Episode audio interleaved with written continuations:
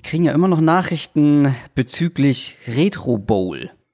Stimmt, ja. Erinnerst du ja. dich daran noch? Ich erinnere mich noch daran, ähm, vor allem, was das irgendwie für eine Welle losgetreten hat. Und ja, äh, das wir haben ist, Retro Bowl äh, in Deutschland groß gemacht. ich glaube auch. schon mal so sagen. Ich glaube auch, ja. Ähm, und ja, es ist, ploppt immer wieder mal irgendwie in der Twitter- und Instagram-Timeline auf. es spielen immer noch Leute. Es gibt Mhm. Leute, die haben irgendwie, keine Ahnung, 20, 25, 50 Saisons gespielt mit einem und demselben Team, mit einem und Ja. demselben Save, sind irgendwie 38 Mal Super Bowl-Sieger.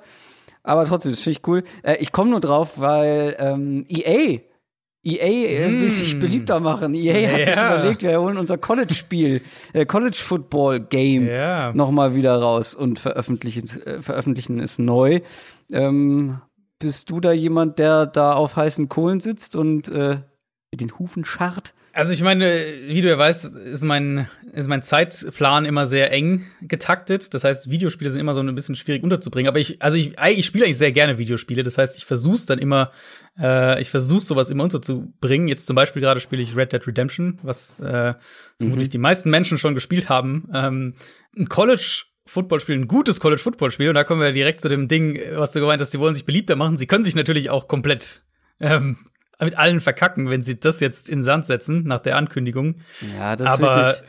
Also von der ja. ich hätte mich ja halt mehr über einen, das habe ich auf Twitter auch schon mal gesagt, es gibt nichts, was ich lieber haben möchte, als ein NFL-Manager-Spiel auf Mhm. dem Niveau und mit der Tiefe, wie zum Beispiel der, der Fußballmanager von Sports Interactive, ähm, Mhm. den für Football, ey, ich wäre sofort dabei. Ich, ich mache, keine Ahnung, ich mache ein, ein Crowdfunding-Projekt und ich stehe als Berater zur Verfügung. Also wenn vielleicht Sports Interactive Bock hat, das zu machen. Aber College, ja, pff, Ich finde halt College ist halt, also ich habe es halt, ich habe das tatsächlich auch ganz früher, also was ist ganz früher, wann war das letzte 2014, glaube ich.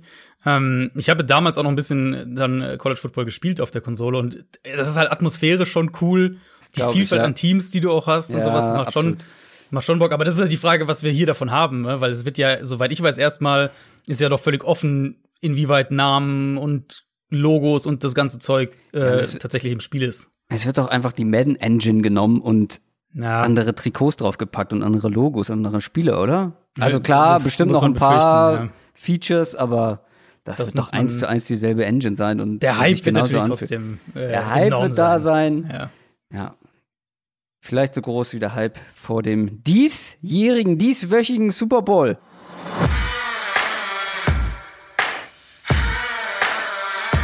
Down, Set, Talk.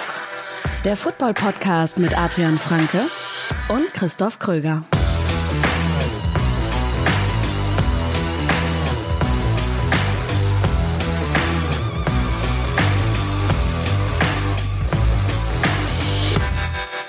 Einen wunderschönen Donnerstag. Es gibt eine neue Folge Downset Talk mit mir, Christoph Kröger und mit Adrian Franke.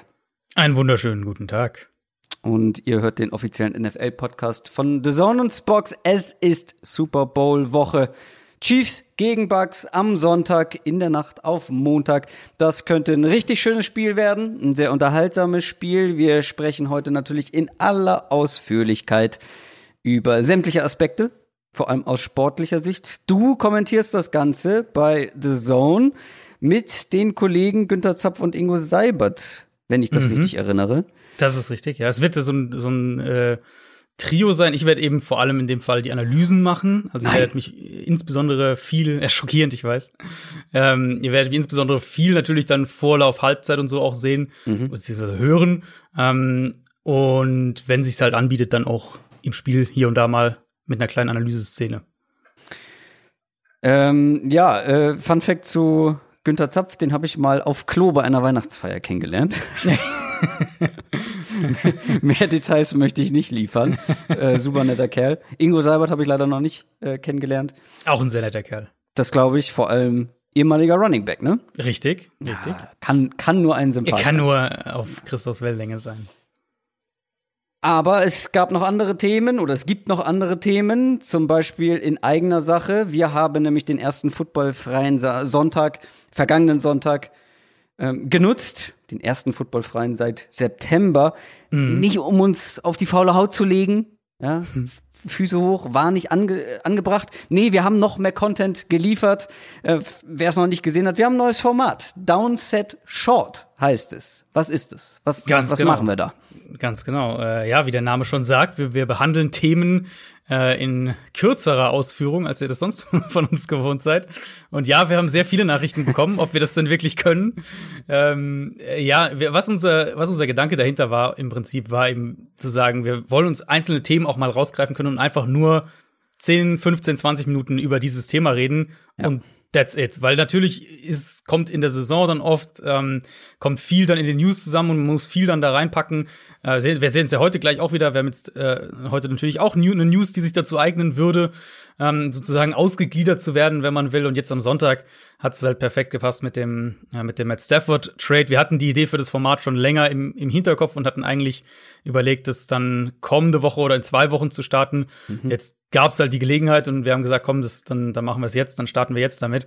Ähm, wird nicht unbedingt ein regelmäßiges Format sein im Sinne von, das gibt's jetzt jeden Sonntag, Montag, was auch immer, sondern eben, wenn sich's anbietet. Und dann halt wirklich auf den Punkt ein Thema, damit ihr direkt alle Infos von uns sozusagen dazu bekommt.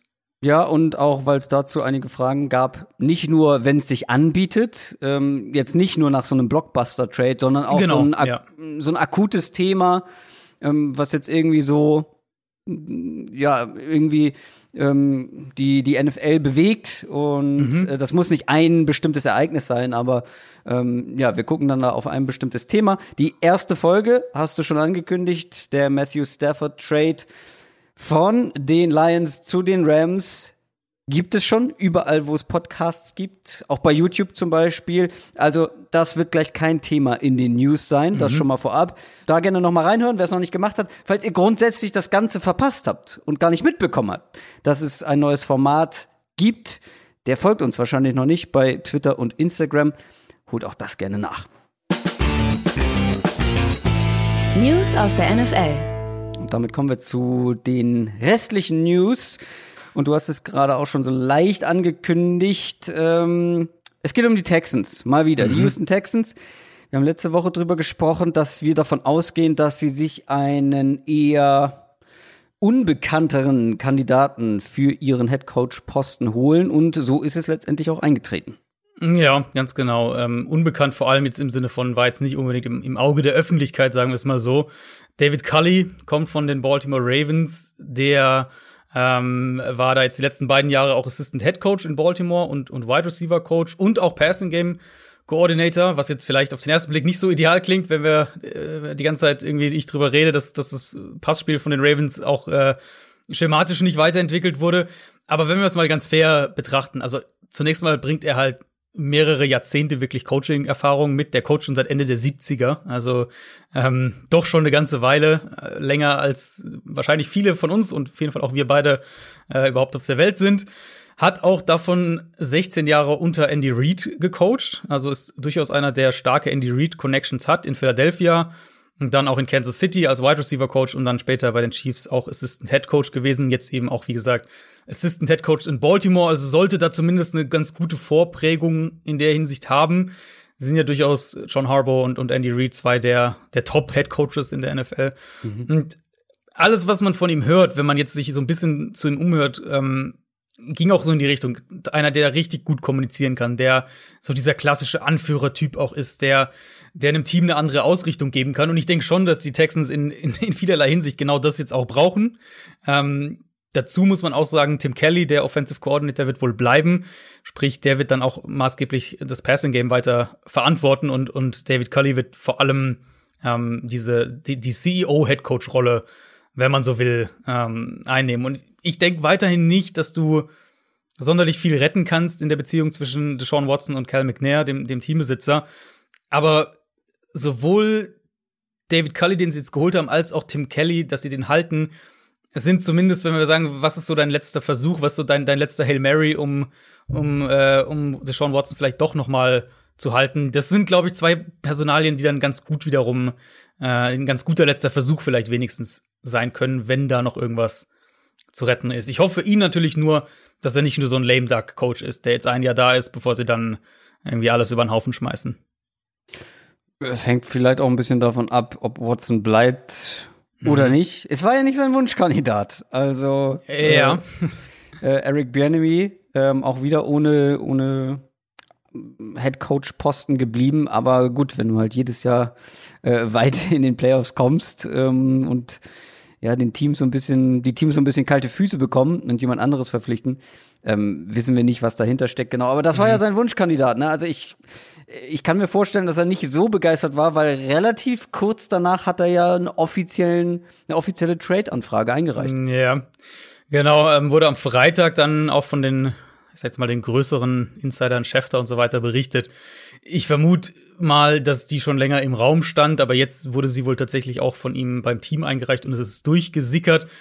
Und klar, jetzt beginnen natürlich die die großen Spekulationen umso mehr, nachdem jetzt dieser Stafford-Deal über die Bühne gegangen ist, also der erste große Quarterback-Trade dieser Offseason passiert ist. Hm. Und letztlich, meine die Teams, die im Stafford-Rennen wohl mitgeboten haben, Carolina, Denver, Washington, ähm, das werden auch vermutlich die sein, die jetzt bei Watson mitbieten. Die Jets muss man dann sicher auch noch mit ins Rennen werfen.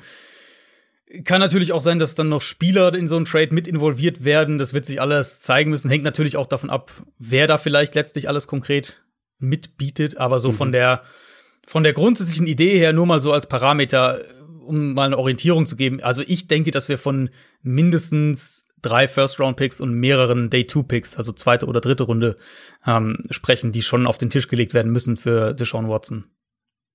Oder ein Christian McCaffrey. uh, ja. stell, also nur mal, nur mal so eine Instant Reaction von dir. Deshaun Watson und Joe Brady zusammen, was macht das mit dir? Das wäre schon, äh, um unseren geschätzten Kollegen Jan Wegwert zu zitieren, lecker. Lecker. Mhm. ja, ähm, vielleicht machen wir da eine Downset Short Folge mhm. noch zu. Ähm, also was Watson angeht, wo könnte er landen? Was glauben wir? Was hoffen wir? Ähm, da kann man auf jeden Fall ausführlicher drüber sprechen. Lass uns aber weitermachen mit den Steelers, denn es gibt ja einige Teams, die auf Quarterback-Suche sind, definitiv sind. Und die Steelers werden wahrscheinlich, höchstwahrscheinlich nicht dazugehören, weil Big Ben hat angekündigt, dass er weitermachen möchte. Er hat vor allem angekündigt, dass er, äh, und ich zitiere jetzt eine, eine Aussage, die er wohl getätigt hat gegenüber Ed Bouchette, das ist so einer der Steelers Insider, äh, hat er gesagt, mir ist egal, was ich dieses Jahr verdiene. Ähm, und das ist, glaube ich, der hm. Knackpunkt, weil die Steelers hatten ja schon klar gemacht, dass die Big Ben mit dem aktuellen Capit, das wären für die kommende Saison 41 Millionen Dollar, ähm, ja. dass sie ihn für den Capit nicht halten können, dass das nicht machbar ist, was, glaube ich, jeder verstehen kann. Und offensichtlich ist er auch bereit, auf Geld zu verzichten, den Vertrag anzupassen und so weiter. Sprich, ich vermute mal, die werden sich einigen. Da wird ein bisschen Capit noch auf vielleicht ein, ein Void Year für 2022 geschoben und er verzichtet auf ein paar Millionen. Und dann spielt er noch ein Jahr für Pittsburgh. Die Jaguars haben den von uns viel besprochenen Ex-Seahawks Offensive Coordinator Brian Schottenheimer mhm. verpflichtet. Was haben sie mit dem vor? Spannende Verpflichtung, finde ich. Ähm, ich meine, auf der einen Seite hätte ich mir gewünscht, dass Seattle im Laufe der Saison mehr Antworten auch im Passspiel gefunden hätte.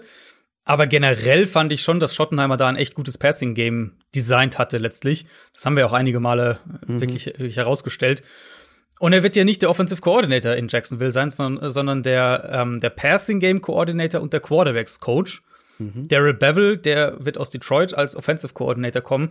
Und ich glaube, die beiden zusammen ähm, mit dann mutmaßlich einem, einem Trevor Lawrence unter Urban Meyer, das könnte schon echt eine interessante Mischung werden. Das ist auf jeden Fall ein sehr, äh, ein sehr prominent besetzter offensiver Coaching-Staff. Ja, vor allem, weil ja ähm, der Head Coach da in dem Fall auch äh, gute Ahnung hat von Offense und ja, auch von, genau, von kreativer ja. Offense. Ne? Also er wird nicht der Playcaller sein, das hat er ja mhm, gesagt, Urban mhm. Meyer, aber klar, er wird natürlich Gameplans mitentwickeln und das Playbook mitbauen und so weiter, keine Frage. Und auch die Dolphins ähm, waren personell aktiv und haben sich was ganz Besonderes für ihren Offensive Coordinator Posten überlegt. Ja, ähm, das, die, das, da bin ich sehr gespannt, wie das funktionieren wird. Also die News erstmal, Miami ähm, bleibt bei der Offensive Coordinator-Suche intern. Da wurden ja einige Namen spekuliert, nachdem Chen Gailey weg war. Ähm, sie bleiben intern und befördern ihren Running Backs Coach Eric Studesville und ihren Tight End Coach George Godsey jeweils zu Co-Offensive Coordinators. Also im mhm. Prinzip zwei geteilte Offensive Coordinators mit einem defensiven Head Coach, sprich, einer von den beiden wird auch der Playcaller sein. Wer das sein wird, ist wohl noch offen.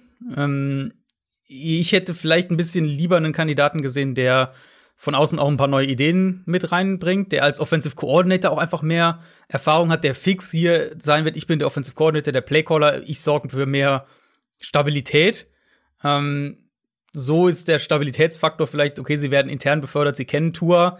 Weiß ich nicht, wie wichtig das in dem Fall dann sein wird. Sie haben ja einen, einen neuen Quarterbacks-Coach, Charlie Fry, geholt. Also das wird ja auf jeden Fall neu sein grundsätzlich finde ich es halt vor allem wichtig, dass Miami jetzt auf diesem Offensive Coordinator Posten ein bisschen Stabilität reinbekommt, weil wir reden ja jetzt schon vom dritten, dann wer auch immer man das nennen will, Coordinator gespannt, dritter Offensive Coordinator auf jeden Fall unter Brian Flores. Also der hat ja jetzt einen, mhm. letztes Jahr schon mal letztes Jahr einen, dann dieses Jahr einen neuen und jetzt kommt das Saison wird es eben dieses Duo sein.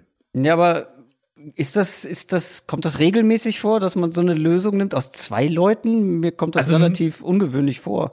Ja, nicht, oder ich kenne es nicht wirklich, wenn es eben einer von den beiden wirklich der Playcaller sein muss. Also was du halt häufiger ja, genau. hast, ist so, die Kyle Shannon macht das, glaube ich, mhm, hat das mhm, so gemacht, ja, dass er genau beides hat, aber er selbst ist natürlich der Playcaller. Ähm, dass du das in dem Konstrukt hast und dann, weiß ich nicht, wird sich einer der beiden als Playcaller dann irgendwie im Training Camp bestimmt, keine Ahnung, oder das wird in, oder vielleicht ist es intern auch schon beschlossen. Ähm, ja, wird eine Runde Schnick, Schnack, Schnuck gespielt und dann ist genau. klar. Ein, einmal Madden gegeneinander. Ähm, ja, genau. Nee, genau. Das, das ist schon irgendwo ungewöhnlich und deswegen ist halt so ein bisschen auch meine Frage, ob du da nicht vielleicht eine Lösung hättest finden können, die dir auch perspektivisch mehr Stabilität verspricht als jetzt so ein Gespann. Apropos Madden gegeneinander spielen, hast du den in Anführungszeichen Pro Bowl in irgendeiner Weise verfolgt? Das Einzige, was ich gesehen habe, ist, dass Marshawn Lynch eine Interception, Interception gefangen hat und seinen Stuhl durch die Gegend geworfen hat. Nein, nicht wirklich durch die Gegend geworfen, aber äh, so halb kaputt gemacht hat. Beast Mode. Ja. ja, ich habe auch nicht viel gesehen, außer so kleine Social Media Clips. Äh, ja. Ja, okay. Äh, du, äh, gib gerne Feedback. Äh, wie war's denn? dieser, ich weiß, ich weiß dass, äh, dass, dass Kyler Murray der Pro Bowl MVP wurde. Das habe ich überall auf Instagram gesehen. So, liebe Leute, und jetzt freue ich mich auf einen musikalischen Jingle, der nur einmal im Jahr vorkommt aber es ist wirklich der beste, den wir haben. Da, da braucht man nicht groß drum herum reden.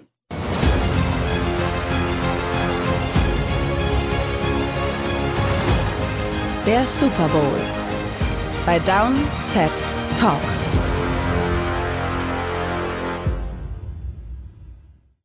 Den muss man noch ganz bis zum Ende ausklingen lassen. Mm, da, kommt noch so ein, da kommt noch so ein tiefer Bass so, am Ende. Mm. ich liebe deine Begeisterung dafür. Ah. Schön.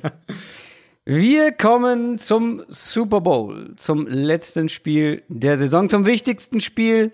Die Kansas City Chiefs treffen auf die Tampa Bay Buccaneers, die Nummer 1 der AFC gegen die Nummer 5 der NFC. Und das ist ein Spiel mit unglaublich vielen Storylines. Und das finde ich immer so schön, wenn dann wirklich im Super Bowl so zwei Teams aufeinandertreffen, die vielleicht nicht die besten Teams jeder Division waren. Also ähm, auf der NFC-Seite zum Beispiel hätte es, glaube ich, ein paar Teams gegeben, ähm, wo man das sportlich eher erwartet hätte, auch vor der Saison und in der Saison. Aber es gibt hier dadurch, äh, dass eben die Bugs im Super Bowl stehen, ganz viele Storylines. Also auf der einen Seite haben wir den Titelverteidiger, die gegen das Team spielen, das nur ein einziges Mal im Super Bowl vertreten war. Haben sie dann auch gewonnen. Und vor allem natürlich die Quarterbacks, der vermeintlich beste Quarterback der NFL aktuell gegen den besten und erfolgreichsten aller Zeiten. Und gerade bei Tom Brady, der Typ kann seinen siebten Ring im zehnten Anlauf holen. ähm, das ist, das ist wirklich atemberaubend. Ähm, überleg dir schon mal deine Lieblingsstoryline dieses ganzen Super Bowls. Ich sag noch mhm. mal eben meine, dann kannst du noch mal einen Moment nachdenken. Meine ist auf jeden Fall, dass mit sieben Ringen, dass Brady kann mit sieben Ringen jede Franchise der NFL mhm. überholen. Es gibt die Patriots, die haben sechs, und es gibt die Steelers, die haben sechs. Und er könnte als individuelle Person mehr Ringe haben als alle Teams der NFL. Äh, das ist, alle, mehr ja. als alle Franchises. Und das ist wirklich das ist, mindblowing. Er hat ja jetzt schon, also er wird ja sein, eben seinen zehnten spielen. Und keine Franchise, außer natürlich den, den Patriots, ähm, hat mehr als acht überhaupt gespielt. Ja. Also es ja. ist halt, es ist wirklich ein, ein absoluter Wahnsinn. Ja, was ist denn deine Lieblingsstoryline? Na, die Storyline für mich ist, man, ich, es ist irgendwie, glaube ich, langweilig, weil jeder da, darauf rumreiten wird, aber es ist halt schon diese äh, ähm, Quarterback-Staffelstabübergabe, wenn man so will, dass du eben auf der einen Seite hast hier Brady, könnte, spielt in seinem zehnten, könnte den siebten gewinnen und so weiter. Und Mahomes auf der anderen Seite spielt halt jetzt schon seinen zweiten. Wir haben ja, wir haben ja, mhm. ich weiß mhm. gar nicht mehr, irgendwo haben wir, glaube ich, mal drüber geredet, ähm, dass, dass er halt jetzt im dritten Jahr als Starter schon seinen zweiten spielt und ja eigentlich sogar seinen dritten spielen könnte, wenn die Ford sich im Championship-Game vor zwei Jahren nicht ins, ins Offside gestellt hätte. Mhm. Ähm, und Spieler wie Aaron Rodgers, wie Drew Brees überhaupt nicht zwei gespielt haben. Also das ist, das Mahomes, das, das ja. ist halt jetzt schon, ist halt jetzt schon an dem Punkt und könnte natürlich auch seinen zweiten gewinnen. Ähm, und das ist halt so für mich dieses eine, klar, die Patriots, die Patriots waren halt eine Dynasty, die wir so wahrscheinlich, höchstwahrscheinlich nicht mehr sehen werden. Aber wenn es ein Team gibt, das dem in also, die Nähe kommen könnte, dann sind es halt, äh, dann sind halt diese Mahomes, Andy Reid, Kansas City Chiefs.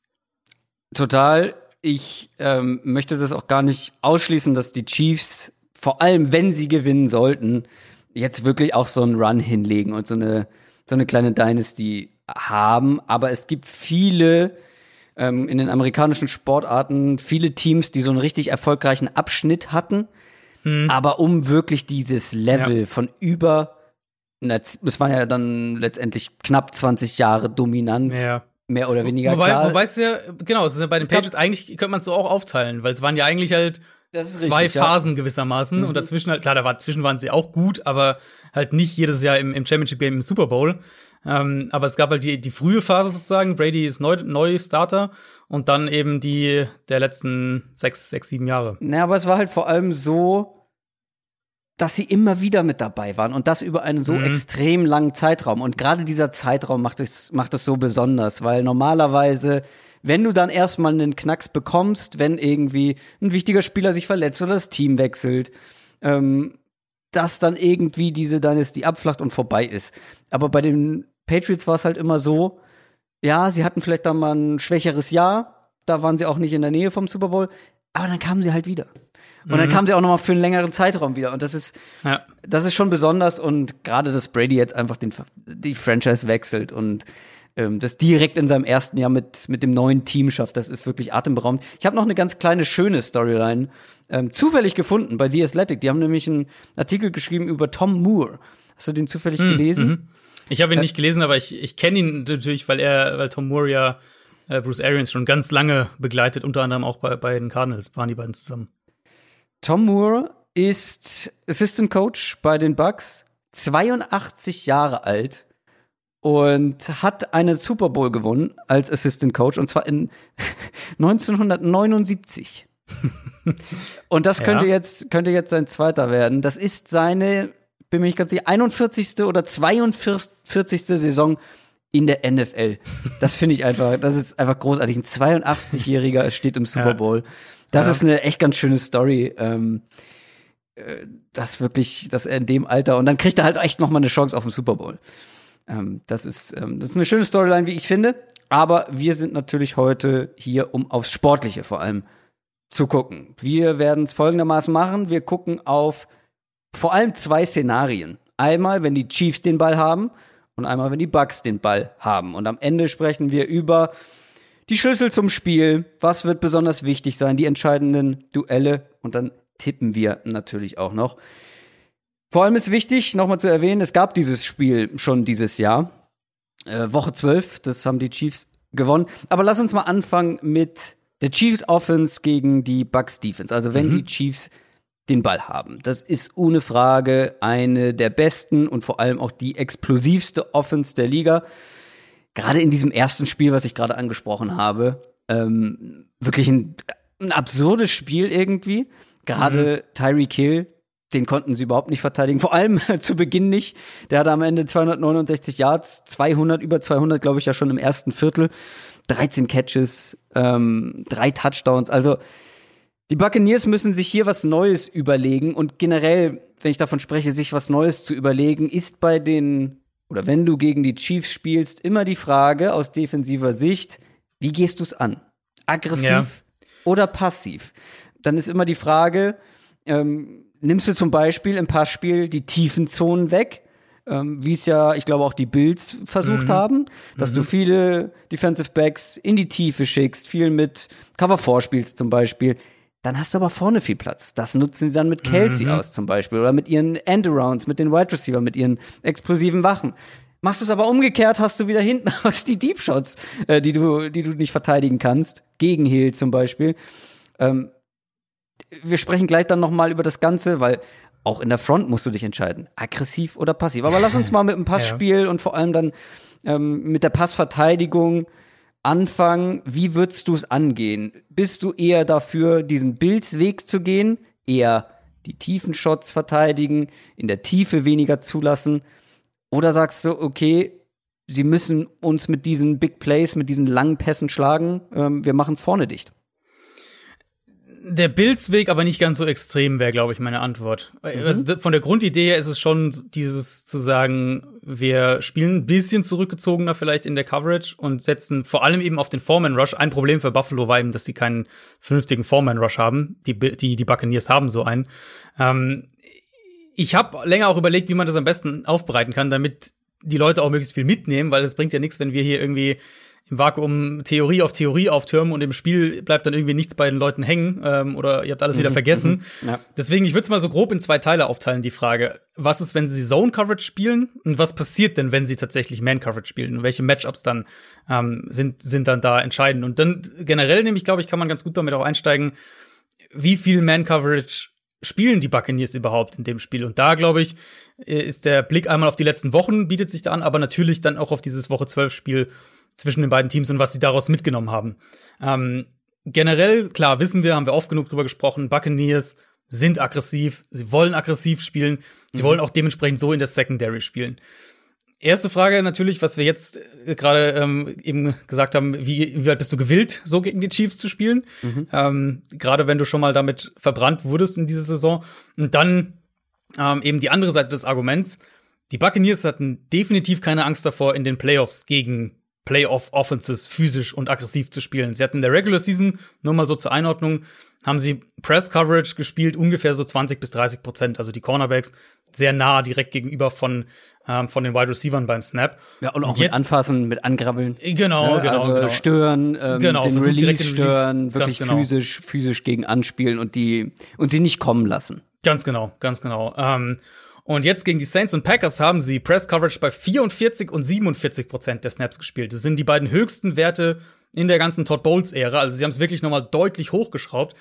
Und das ist schon so der erste Punkt. Du kannst eigentlich, als Tyreek Hill, ähm, kannst du eigentlich nicht pre pressen. Also du kannst eigentlich gegen Tyreek Hill kaum Press Coverage spielen. Dafür ist er zu gut beim Release schon. Sie haben sich, wie gesagt, die, die Finger auch schon verbrannt damit gegen Kansas City. Gerade eben am Anfang, das, was du ja vorhin gesagt hattest, da haben mhm. sie früh im Spiel versucht, man-Coverage, Blitzen, eins gegen eins. Und dann hattest du halt diese Situation. Carlton Davis war so der, die ärmste Sau auf dem Feld gegen Tyreek Hill. Alleine er hat ja gegen Tyreek Hill über 200 Yards und drei Touchdowns in Coverage zugelassen. Mhm. Um, und die neunmal, die sie geblitzt haben, haben keinen Sack gebracht, haben keine Interception gebracht, dafür aber zwei Touchdown-Pässe für Kansas City. Also hat nicht funktioniert. Ähm, neunmal geblitzt, allein das ist schon erwähnenswert. Das ist eine Blitzquote von rund 17 Prozent gewesen, also bei 17 Prozent der Dropbacks. Und das ist deutlich unter der, der Saisonquote für Tampa Bay. Die war bei knapp 40 Prozent, also wesentlich, wesentlich höher. Ähm, und sie haben eben auch dann viel weniger Man-Coverage gespielt als sonst. Das war auch ein Takeaway aus diesem Spiel. Sie haben sich im Laufe des Spiels und konkret nach diesem ersten Viertel, das halt absolut verheerend gelaufen ist, haben sie sich deutlich umgestellt. Und dann waren sie auch defensiv erfolgreicher eben mit mehr Too-High-Strukturen, mehr Safeties ein bisschen tiefer, mehr ähm, Cover 4, Cover 6 und ohne zu allgemein sein zu wollen, aber im Kern ist das auf jeden Fall mal erfolgsversprechender als äh, irgendwelche Varianten von Single High Coverage zu spielen. Also Cover 3, Cover 1 Man. Ähm, das ist gegen die Chiefs nicht der Weg. Aber so ähnlich haben es doch die Bills auch versucht. Ähm, ich erinnere genau. mich da an, an das eine lange Play, war es letztendlich ein Touchdown? Ich glaube schon, du hattest es auf jeden Fall in deinem ähm, in einer Pick Six Analyse von The Zone äh, gerne anschauen mhm. auch nochmal. Mhm. Gibt's auf der The Zone Plattform, da nimmt Adrian so einige ähm, taktische Feinheiten nochmal mit Bild auseinander und ihr werdet wahrscheinlich einiges hier jetzt auch nochmal hören. Ähm, da gibt's auch noch ein, Bild, ein bisschen mehr Bildmaterial mit dazu. Ähm, es ist eine lange Play, wo Terry Kill halt ein Double Move läuft, weil man gibt ihm Raum er kann frei loslaufen Mhm. an der Line of Scrimmage, macht einen Double Move und ist dann tief durch. Und da haben sie es ja auch. Ich glaube, da haben sie auch eine Cover 4 gespielt. Das war, nee, das tief. war, das war, glaube ich, genau eine der Szenen aus dem Buccaneers-Spiel, wo sie diese 1 gegen 1 Coverage äh, zugelassen Okay. haben. Hm, Dann habe ich das der durcheinander Double bekommen. Aber trotzdem bleibt meine Frage letztendlich die gleiche. Wenn du Ja. ihm Platz gibst und, Genau. und dich nach hinten fallen Genau. lässt, dann kann er dich halt mit Double Moves verbrennen, weil du musst halt, er darf halt auch nicht kurz den Ball bekommen mit viel Platz, Mhm. weil after the catch ist er auch gefährlich. Ähm, und ja, nicht nur er, auch ein Nicole Hartman zum Beispiel. Ja, ja. Also, was ist die Lösung? Also, einen Mittelweg finden? Ähm, Ja, im Prinzip Unberechenbar sein vielleicht auch? Im, Im Prinzip ist, glaube ich, der Mittelweg wirklich die Lösung. Also es, es gibt eben auch da muss man mehrere Sachen beachten. Also zum einen, wenn wir jetzt sagen, Cover 4, Zone Coverage spielen und so weiter, klingt erstmal schön und gut, aber eine Offense kann auch gegen eine Zone Coverage immer eins gegen eins Duelle forcieren natürlich. Also wenn du jetzt eine Zone, wenn ihr euch eine Zone vorstellt, ähm, eben vier, der, den Bereich, den, den mitteltiefen und tiefen Bereich des Feldes in vier Coverzonen aufgeteilt und dann läuft halt Travis Kelsey tief und auf der gleichen Seite laufen auch noch, äh, läuft noch Tyreek Hill über, aus dem Slot heraus tief und Sammy Watkins läuft außen tief. Na, dann hast du halt eins gegen eins Matchups, weil dann hat halt jeder der dieser tiefen Verteidiger sozusagen einen direkten Gegenspieler. Also du kannst natürlich trotzdem aus Offensicht erstmal eins gegen eins Matchups forcieren zu einem gewissen Grad. Du willst grundsätzlich nicht dich auf Man Coverage verlassen gegen Kansas City, weil sie einfach zu gut dagegen sind, Ja. weil sie das zu Ja. sehr bestrafen können. Ich glaube, so ähm, kann man zusammenfassen. Und das war auch die, die Lektion, die die Bucks sozusagen für sich in dem, im Laufe dieses Spiels gelernt haben. Der andere Punkt ist aber eben, was du gerade angedeutet hast, sie sind halt auch wahnsinnig gut darin, sich gegen Zone ihre Matchups zurechtzulegen. Also wenn sie zum Beispiel Kelsey auf der einen Seite der Formation isolieren, was sie ja sehr gerne machen, drei Receiver auf der einen Seite, Kelsey auf der anderen Seite, und dann eben von der Receiver-Seite plötzlich aus dem Slot heraus Tyreek Hill in der Zone-Coverage gegen einen Linebacker ins Matchup bringen, solche Geschichten. Ähm, und ja, natürlich haben Teams, haben Teams das auch schon versucht. Die Bills waren so das, das extremste Beispiel. Und das Problem ist eben, du kannst ihn dann schon ganz gut diese Shot-Plays wegnehmen oder zumindest sehr, sehr limitieren. Aber was man dann eben häufig sieht, ich hatte da auch einen, ähm, einen Clip aus dem Bills-Spiel äh, auf, auf Twitter gepostet, was man ganz häufig sieht, sind eben, dass dann die Räume zwischen den Linebackern und den, und den Safeties irre groß werden. Und da haben die Chiefs halt nun mal die beste Waffe Ja, der NFL, eben. um das auszunutzen mit Kelsey. Ähm, deswegen deswegen gibt's da keinen, so gesehen kein Wundermittel dagegen. Und das andere Thema ist eben, also Zone Coverage ist ja auch nicht, also das darf man sich auch nicht so, so statisch vorstellen, dass du irgendwie Zone Coverage hast, der lässt sich jetzt in den Bereich fallen und dann steht er da und, Und wartet. guckt auf den Quarterback Ja, ja, und wartet, genau. Deswegen, das muss man ja auch im Hinterkopf behalten. Also da gibt's natürlich auch Matchup-Prinzipien und Mhm. wie, wer übernimmt wen, wenn die Spieler diese Route laufen und so weiter.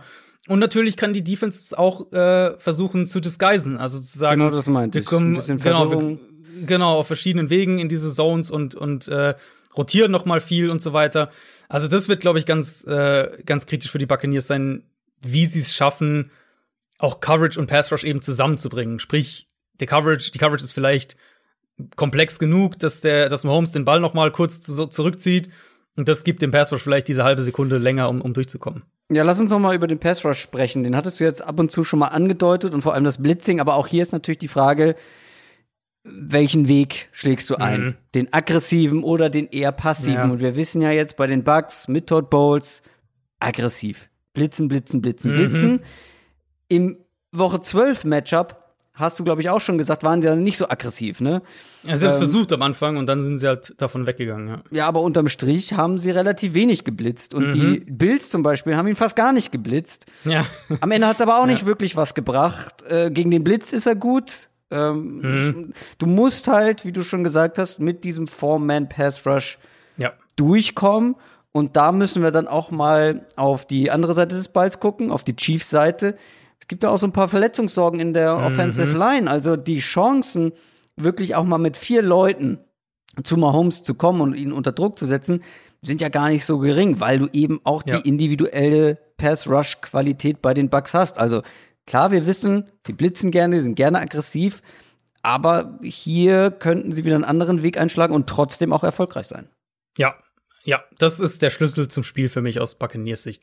Mhm. Also generell erstmal Mahomes zu blitzen ist einfach keine gute Idee. Ähm, das heißt nicht, dass du es nie machst. Deswegen fand ich halt die Bills auch gerade in dem Regular Season Spiel fand ich schon wieder fand ich dann zu extrem. Ähm, Aber das heißt, dass du es eben eher vereinzelt machst. So, weiß nicht, kritisches äh, Third Down oder vielleicht in einem Überraschungsmoment zweiter Mhm. und zweiter und kurz oder sowas und vielleicht die Chiefs rechnen nicht damit und da bringst du mal einen Blitz. Und das, das ist eben die Herausforderung für Tampa Bay, weil sie vermutlich, um das Spiel zu gewinnen, von ihrer defensiven Identität weggehen und anders spielen müssen. Ähm, die, die Liga sozusagen zeigt dir schon ganz klar, dass sie das erkannt haben. Seit Mahomes Starter wurde in Kansas City, wurde kein Quarterback prozentual weniger geblitzt als er. Und trotzdem hat er, wenn wir auf die Total Expected Points Added schauen, also nicht pro Play, sondern Total, hat er insgesamt 150 gegen den Blitz gesammelt. Das ist nicht nur der beste Zeitraum, äh, der, der beste Wert in dem Zeitraum. Wie gesagt, er wurde am wenigsten geblitzt, ähm, prozentual gesehen, sondern er ist auch der einzige mit über 100 Total EPA und er hat 150. Also ähm, kompletter Wahnsinn auch und man kann es ja auch mit den Total Stats dieses Jahr noch mal, noch mal untermauern. Mahomes wurde 157 Mal geblitzt hat 18 Touchdowns, eine Interception dagegen geworfen und wurde viermal gesackt. Also das ist der Blitz funktioniert ist halt du kannst halt deinen Gameplan nicht über den Blitz aufbauen, wenn du gegen die Chiefs spielst. Deswegen ähm, gut, ich weiß nicht, da müssen wir, glaube ich, nicht im Detail drüber reden, warum das so ist. Da gibt es viele Gründe. Mahomes Mobilität, ähm, die Screen Designs, Kelsey Hill, die schnell Separation gewinnen und so weiter. Deswegen das große Thema für mich ist ganz klar, ist Tampa Bay gewillt, über den Foreman Rush zu kommen und können sie auch konstant mit dem Foreman Rush Druck kreieren? Also ich Das glaube, nach den Erfahrungen im ersten Spiel sind sie auf jeden Fall gewillt. Genau, das Oder ist, nicht? das, das wäre auch meine Vermutung. Ähm, und ich denke eigentlich auch, dass sie es können. Ich hatte, ich hatte äh, in, in meiner Spox-Analyse hatte ich auch schon mal die, die Infos zusammengeschrieben, wie diese Offensive Line vermutlich aussehen wird bei, bei Kansas City, eben ohne die beiden Starting Tackles. Interior Line fehlen ja auch Leute, also im Prinzip die Offensive Line, die wir uns im, ähm, die wir uns im, weiß ich nicht, März vorgestellt hatten, davon ist noch genau ein einziger Spieler übrig, weil sie drei verletzt haben, Mitchell Schwartz, Kelechi Osemele und jetzt Eric Fischer eben und natürlich Duvernay Tardif den Opt-out gewählt hat. Sprich, wir haben auf der linken Seite Mike Rammers, der seit 2016 keinen keinen Snap mehr auf Left Tackle gespielt hatte, bevor er jetzt dann einspringen musste. Eigentlich der der Backup Right Tackle ist, das ist eigentlich der Backup von Mitchell Schwartz. Und wir erinnern Ähm, an uns alle daran, an die, die Arschabwischgeschichte, äh, wie das Richtig. ist, für einen Right Richtig. Tackle auf Left Tackle umzulernen. Ganz genau. Ähm, dann äh, Nick Allegretti, ein ehemaliger Siebtrunden-Pick gewesen, seine erste Saison als Starter. Der Center Austin Ryder ist so der eine Spieler, den man, glaube ich, äh, auch so prognostiziert hätte als Starter. Und dann haben wir eben Right Guard, wird ja jetzt vermutlich Steven Wisnowski sein. Der wird vielleicht den einen oder anderen noch ein, ein Begriff sein. Der wurde vor der ähm, oder wurde der Offseason von den Chiefs gehen gelassen und dann im November von den Steelers wieder entlassen und ist jetzt wieder zurück in Pittsburgh, in, in Kansas City und startet im Super Bowl. Ähm, und Right Tackle wird dann eben äh, Andrew Wiley sein, der eigentlich der Right Guard ist und der hat bisher ähm, 117 NFL-Snaps auf Right Tackle gespielt, eigentlich ein reiner Guard. Also die Voraussetzungen sind schon echt ziemlich heftig ähm, und die Buccaneers haben halt auch echt da Feuerpower defensiv. Kann das wirklich also du hast schon gesagt, das ist der Schlüssel zum Spiel, aber für wie hoch hältst du die Wahrscheinlichkeit, dass das auch wirklich mal so ein richtiges, wie soll man das nennen, so ein, so wie sich Joe Burrow irgendwie äh, seine bisherige NFL-Karriere gefühlt hat, könnte das so ein Spiel, wo du einfach jedes Play ähm, ständig schnell unter Druck gerätst und dann auch so ein bisschen, ja, Mahomes wird nicht ängstlich, aber du weißt, was ich meine, dass du dann deiner Line nicht mehr vertraust, dass du Ja. Dinge machst, die du im Normalfall nicht machen würdest. Wie hoch ist die Wahrscheinlichkeit in deinen Augen, dass das so ein Spiel tatsächlich für Mahomes werden könnte? Vielleicht nicht ein ganzes Spiel, aber vielleicht ein, ein, hier und da ein Viertel oder mal ein Teil von einem Viertel. Wir haben es ja eigentlich letztes Jahr im Super Bowl gesehen. Ich weiß nicht, ob du dich da noch an, an die an das Detail erinnerst, aber vom vom Spielverlauf her war ja Mahomes und die Offense waren ja am Anfang echt wackelig. Und da war das ja maßgeblich, weil die die 49ers mit dem Foreman Rush wirklich viel Druck gemacht haben. Ähm, und sowas ähnliches könnte ich mir jetzt auch vorstellen, weil jetzt gerade, also ich habe vorhin ja ges äh, gesagt hier, wie viel Press Coverage sie gegen die Packers gespielt haben und so weiter und sie haben auch Aaron Rodgers viel geblitzt. Aber der Großteil der ähm, der, der, wie soll man das nennen, der Tiefschläge oder der, der Wirkungstreffer im Pass Rush kam über den Foreman Rush eigentlich. Und kam vor allem halt auch, wenn gerade die beiden Außen, ähm, also Barrett und JPP, wenn die ganz schnell eben die Tackles, die Offensive Tackles geschlagen haben. Und die Gefahr, glaube ich, gibt's halt hier schon. Weil die, also du hast halt zwei, nicht nur zwei Backups, sondern ja zwei Backups, die im Prinzip out of position spielen. Eben, eben. Und Barrett ist jetzt, also Barrett hat einfach, spielt eine richtig gute Saison auch wieder. Ja. Der wurde seiner Vorsaison da echt auch nochmal gerecht. Ähm, legt konstant jede Woche eigentlich mindestens eine Handvoll Pressures irgendwie auf. Jason Pierre-Paul ist eine super Nummer zwei, so als Nummer zwei Edge Rusher. Und dann hast du eben jetzt den wieder Weyer wieder zurück. Und das haben wir gegen die, äh, gegen die Packers Ja. gesehen, was der für einen Impact direkt hatte. Der ist natürlich, ist der ein Monster gegen den Run, keine Frage. Ähm, aber ich habe die Stats von, von Next Gen Stats da zum, zum Vergleich mir geholt. Der hat, die Buccaneers haben eine Pressure-Quote, also wie oft sie, oft sie zum Quarterback kommen, von 32,7% mit Wiederwehr auf dem Feld und 26% ohne ihn. Also geht schon mal um 6 Prozentpunkte runter. und eine Sack-Rate von 5,9% ohne ihn und 10,5% mit ihm. Also diese Defense ist besser gegen den Run, schön und gut mit Wiederwehr. Aber das ist ein richtig gefährlicher Pass-Rushing-Nose-Tackle mittlerweile. Und das wird halt, also diese, diese drei plus dann natürlich noch, noch ein, Dame Kong Su dazu. Ähm, diese vier, das wird für Kansas City schon eine brutale Herausforderung. Und ich, deswegen glaube ich auch, also was ich vorhin gesagt hatte, ähm, du musst eben, musst Coverage und Pass Rush Zusammenspiel, im Zusammenspiel äh, bringen. Deswegen glaube ich halt auch, dass ein gewisses Maß an Aggressivität in der Coverage schon da sein darf und soll. Ähm, was sie eben auch gegen die Packers viel gemacht haben, aggressiv pressen und dann aber trotzdem nur mit vier Spielern zum, also nur mit dem Foreman Rush kommen, um eben zu sagen, Mahomes muss den Ball schnell werfen, aber wir geben ihm keine leichten Completions. Vielleicht, ich glaube, so kann man es einigermaßen ähm, zusammenfassen. Weil, also nur um das nochmal klarzustellen, ein Patentrezept gibt es nicht. Ich würde grundsätzlich raten, gegen Kansas City die Single-High-Coverages möglichst zu lassen und möglichst wenig davon zu spielen. Aber eben diese Mischung aus, wir wollen uns tief absichern, wir wollen genügend Press-Coverage spielen, um nicht dauernd Kansas City offene, leichte Würfe zu geben. Wir brauchen aber auch genügend Verteidiger in diesem, in dieser 5 bis, bis 15 Yard Range ungefähr, damit wir nicht dauernd von Kelsey zerlegt werden. Das ist halt ein permanenter Ritt auf der Rasierklinge gewissermaßen. Und ähm, sobald du halt, sobald die Chiefs halt schaffen, einzelne Spieler von dir zu isolieren, selbst ein Lavonte David, der ein super Cover-Linebacker ist, ja, der kann Travis Kelsey nicht konstant eins gegen eins decken. Also Cornerbacks können Travis Kelsey nicht konstant decken. Jetzt lass Denzel Ward aus dem Spiel, der arme Kerl.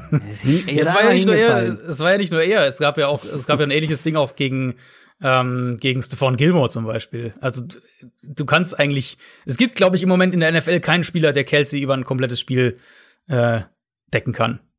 Es gibt auch kaum einen, kaum eine offensive Waffe, die besser ist als Travis Kelsey. Richtig. Ja. Ähm, aber wir haben jetzt noch ähm, zum Abschluss ein, zwei Punkte, zumindest bei mir auf der Liste. Also du hast eben kurz mal das Run-Game der Chiefs angesprochen.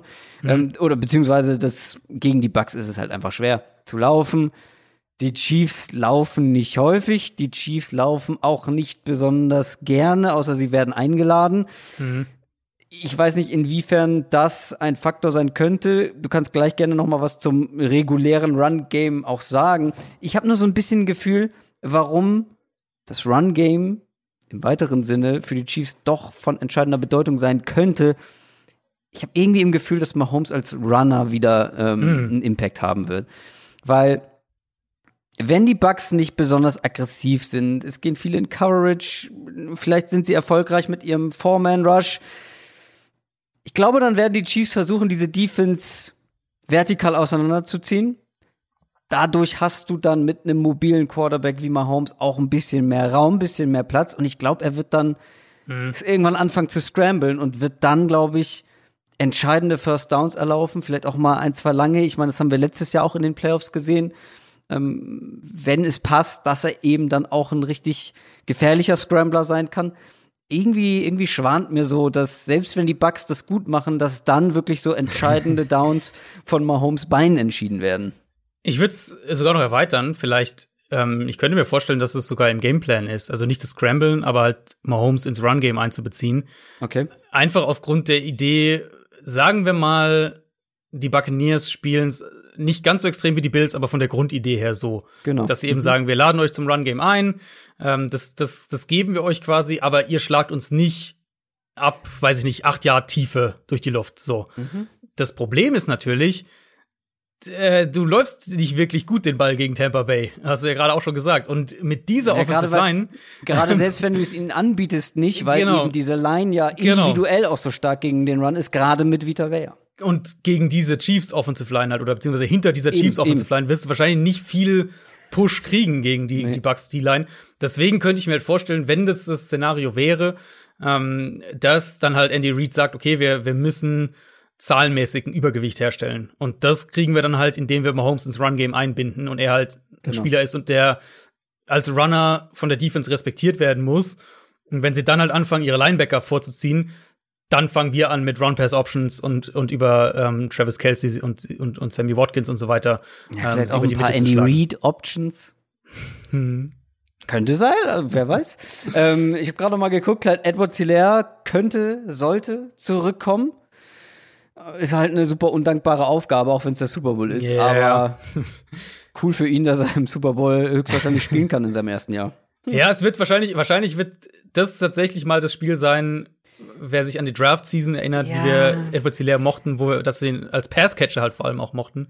Eben, ähm, ich habe ich habe vorhin oder beziehungsweise gestern schon bei der Vorbereitung überlegt, mhm. inwiefern könnte das ein Faktor sein, weil ich habe es mir ja schon so gewünscht, beziehungsweise das war ja der Grund, warum ich so gehypt war, als die Chiefs ihn ge gepickt haben, weil er eben auch als Receiver, entweder aus dem Backfield oder im Slot, gefährlich sein kann ja. Und das wäre ein guter Moment, es zu zeigen. Eben, richtig, wenn richtig. die Bugs ähm, versuchen, die Deep Shots wegzunehmen, wenn sich Raum gibt, wenn sie irgendwie aber den vollen Fokus dann mhm. kurz und mittellang auf Travis Kelsey setzen, dass er dann derjenige ist, der dieses der vielleicht ja ein gutes Matchup hat oder vielleicht auch das Übergewicht auf alle anderen Teile der oder den Fokus der Bugs auf irgendwie alle außer ihn ausnutzen kann. Ne? Also er ja, kann, auf, ja, ja. er kann tatsächlich profitieren, ähm, wo wir schon bei individuellen ähm, Spielern sind, die den Unterschied machen können. Also klar, bei den Chiefs kann an einem guten Tag so ziemlich jeder den Unterschied machen. Ähm, wir müssen einmal aber noch kurz über Sammy Watkins und den Marcus Robinson sprechen, die beiden mhm, Wide mhm. Watkins äh, war jetzt fraglich, war angeschlagen, hat aber wohl heute trainiert. Der Marcus Robinson ist auf der Covid-19-List, aber nur als Close Contact. Was glaubst du, wie stehen die Chancen, dass sie äh, spielen können? Weil ohne ja. die beiden wird es ein bisschen dünn auf Wide Receiver. Dann hast du Michael Hartman und Tyreek Kill und dann haben die Bucks noch mehr Möglichkeiten, sich mhm. auf die beiden zu fokussieren, oder nicht? Also bei Watkins klingt es eigentlich ganz gut. Der hat ja diese Wadenprobleme. Und da hieß es ja eigentlich schon vielleicht, dass er letzte Woche spielen kann, ähm, beziehungsweise vor zwei Wochen spielen kann, aber jetzt mit der längeren Pause noch. Ich denke, Watkins wird spielen. Bei, ähm, bei, bei Max Robinson kommt es natürlich darauf an, dass er negativ jetzt testet einfach. Das ist letztlich ja ein ganz klarer, ganz klare Ja-Nein-Frage sozusagen. Also wenn er entsprechenden fünf, ich glaube, fünf braucht er fünf negative Tests, ähm, dann ist er wieder mit dabei. Falls er sich doch angesteckt hat, dann äh, darf er natürlich nicht mitspielen. Aber wenn ich jetzt heute raten müsste, bisher jetzt die Tests waren ja auch alle negativ, auch heute wieder, sieht's eigentlich ganz gut aus. Natürlich muss man, muss man bei, bei, bei Robinson muss man, ist es letztlich die Frage, hat er sich angesteckt oder nicht? Das kann man jetzt nicht prognostizieren. Aber Watkins sieht auf jeden Fall gut aus und deswegen bin ich da mal vorsichtig optimistisch. Und ja, Watkins natürlich, das haben wir letztes Jahr in den Playoffs auch gesehen. Mhm. Er ist halt dann oft, oder er kann halt derjenige sein, wenn eine Defense es wirklich mal schafft, Hill, und, und Kelsey einigermaßen wegzunehmen, zumindest mal so zu limitieren, dass er halt dann dieses Matchup, dieses Vorteilhafte bekommt und dann diese Big Plays dann doch auflegt. Also das, das könnte ich mir schon auch in diesem, ähm, in diesem Spiel vorstellen. Jetzt haben wir eigentlich über sämtliche Spieler schon gesprochen aus Chiefs Sicht, aus der offensiven Sicht. Aber wenn du dir das ganze Matchup anschaust, Chiefs Offense, Bucks Defense und auf beiden Seiten einen Spieler nennen könntest, der wirklich Mahomes vielleicht jetzt mal rausgenommen. Der ist einfach mhm. aufgrund seiner Position eh in der Lage, dieses Spiel im Alleingang zu ja. entscheiden. Aber wenn du dir einen Spieler auf beiden Seiten rauspicken könntest, was glaubst du, wer würde auf beiden Seiten den größten Impact haben? Oder wer glaubst du, ist in diesem Matchup einfach der, der am meisten profitieren kann? Mm, ich würde wahrscheinlich, also ich, ich sage erstmal die Buccaneers-Part, ich würde wahrscheinlich dann tatsächlich Shaq Barrett nehmen, mhm, weil er ist für mich gedacht. der gefährlichste, äh, ja, er ist für mich der gefährlichste Pass-Rusher. Ähm, die Safeties sollte man vielleicht zumindest kurz erwähnt haben an der Stelle, weil die ja beide angeschlagen sind. Antoine Whitfield und Jordan Whitehead, die haben ja haben sie ja beide auch dann äh, gegen die Packers teilweise dann mit, mit reinen Backup-Safeties auch gespielt. Und das wäre ähm, bitter. Das, genau, das könnte natürlich äh, ein Thema sein. Also da auf jeden Fall den Injury, Injury Report checken, ob, ob Winfield und Whitehead, wie es um die steht. Ähm, nee, genau, aber sonst ist es für mich Barrett, weil du, weil er ihnen halt am ehesten die Chance gibt, wirklich oft innerhalb von zwei Sekunden, 2,2 Sekunden seinen Tackle zu schlagen. Und das kann halt ein Schlüssel zum Spiel sein. Und dann wäre es Kelsey für mich auf der anderen Seite. Das Hauptproblem, Mhm, mhm. das die Chiefs auf uns eben bietet, ist ja eben, dass sie einmal diese Elite-Qualität haben, mit, mit Hill, mit Kelsey und so weiter. Ähm, und Hill natürlich, der auch viel mehr als nur schnell ist, der ja auch einfach auf, auf engem Raum wahnsinnig explosiv ist. Ähm, plus nochmal Holmes, logischerweise. Ähm, aber diese individuelle Qualität wird halt kombiniert in einem Scheme, das das alles zusammenführt. Also du hast Tyreek Hill, der mit seiner ganzen Motion die Augen der Verteidiger im Backfield halten kann. Oder der diese tiefen Overroutes läuft, was dann wiederum Räume für Kelsey kreiert. Oder du hast Kelsey isoliert auf einer Seite mit eben den drei Receivern auf der anderen Seite und Hill, der dann aus dem Slot heraus ein riesen Matchup-Problem ist für wahrscheinlich einen, einen, äh, einen Sean Murphy Bunting dann in dem Fall, den Slot-Corner für Tampa Bay, der eine sehr, der sehr gute Playoffs spielt, nachdem man in der Regular Season ein wackeliger war. Aber das wird auch, ein, auch so ein Matchup sein, Hill gegen, gegen Murphy Bunting. Ähm, plus natürlich dann Mahomes, der aus jeder Plattform den Ball anbringen kann und, und jeden Deep Shot treffen kann. Also die drei, Hill, Mahomes und Kelsey, die ergänzen sich halt auch unheimlich gut und machen das Ganze so noch mal gefährlicher als jeder sowieso mit seiner individuellen Qualität. Aber Kelsey wäre Ja, gut, ich wollte gerade sagen, würde. das kommt, wenn man Adrian Franke nach einem Spieler fragt. kommt Er drei, nennt ja. mir drei. Nein, ich würde, ich würde Kelsey nehmen. Ich würde Kelsey nehmen. Ja, äh, kann man, glaube ich, sich auch gar nicht anders entscheiden als ja zwischen diesen dreien. Aber ich glaube, weil wir auch gerade darüber gesprochen haben, erinnerst du dich daran, wer für viele der Super Bowl MVP letztes Jahr war? Äh, ja, klar. Äh, das war der Chiefs Running Back, oder? War, der hatte doch Mhm, diese, Damien Williams. diese, der hatte auch, was hatte der denn? 160, 150? Irgendwie sowas hatte der, glaube ich, gell? Und ich möchte, ich wäre zumindest nicht überrascht, wenn das wirklich das Spiel von Clyde Edwards Hilaire Hm. werden kann. Wittere ich da einen überraschenden MVP-Tipp nachher? Ach stimmt, wir tippen ja MVP. da muss ich spontan sein. Aber ich glaube auch. Ich glaube, der Chiefs- Tipp ist gerade gefallen, würde ich sagen. Ja, das Ding ist, es ist nicht so, dass ich, dass ich, dass ich das komplett ernst meine. Du weißt, was ich meine. Also es ist jetzt Mhm. nicht so, dass ich fest davon ausgehe. Aber wir haben auch letztes Jahr gesehen, dass eben dann doch in entscheidenden Momenten auch in dieser Chiefs Offense der Running Back und er war da auch, glaube ich, als Receiver äh, entscheidend mit dabei, ne? Auch wenn es dann irgendwie nur kurze Dump-Offs waren, die er dann halt wirklich noch weit getragen hat. Aber wenn sie es schaffen, Clyde Edwards Hilaire ähm, gut einzusetzen, als Receiver vor allem auch. Wie gesagt, als Runner, glaube ich, wird kein großer Impact ähm, da sein. Gerade wenn die Bucks es schaffen, eben diese anderen Playmaker einigermaßen zu kontrollieren. Komplett geht's eh nicht. Aber wenn sie schaffen, sie einigermaßen zu kontrollieren, dann bin ich darauf gespannt, wie sie eben mit Clyde Edwards Hilaire umgehen. Äh, es wäre auf jeden Fall eine schöne Story, ne? First Round Pick gewesen, hat jetzt nicht die berauschendste Saison gespielt, äh, war verletzt jetzt ähm, und jetzt kommt er wieder im Super Bowl und ähm, wird vielleicht der entscheidende Mann. Wer weiß. Aber es wäre auf jeden Fall ein Szenario, was ich mir wünschen würde.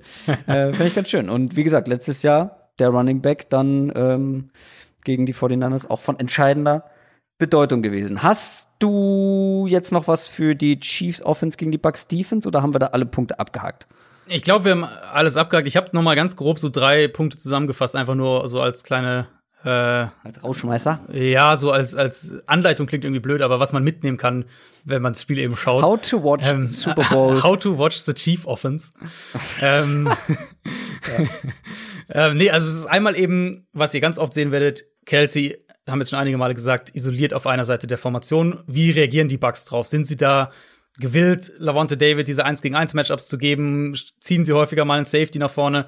Also darauf zu schauen und dann eben wie en- entsprechend wie die Chiefs natürlich attackieren.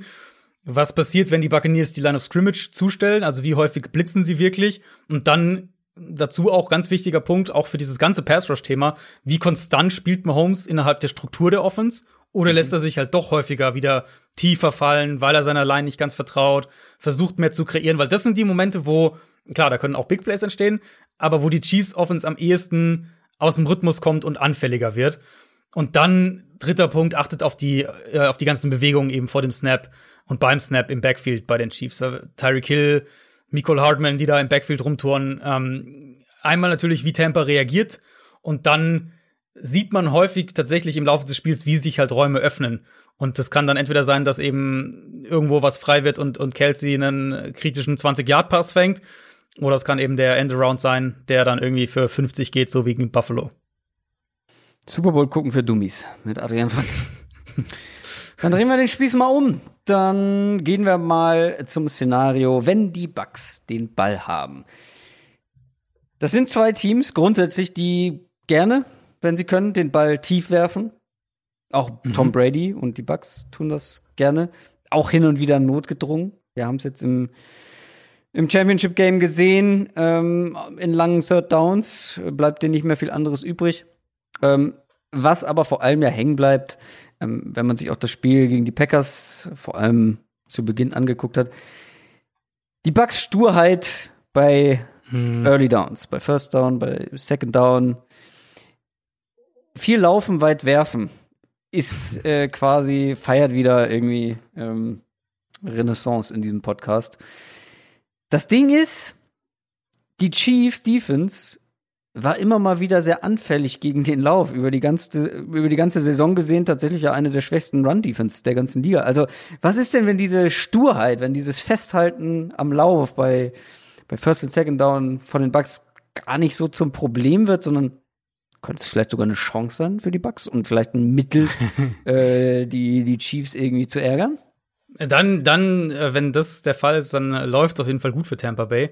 Äh, ich würde sogar ein bisschen eingrenzen, weil es sind eigentlich nur die First Down Runs. Also Second Down ist gar nicht so das Problem. Da sind sie auch okay. sogar relativ, mhm. äh, relativ passlastig dann wieder.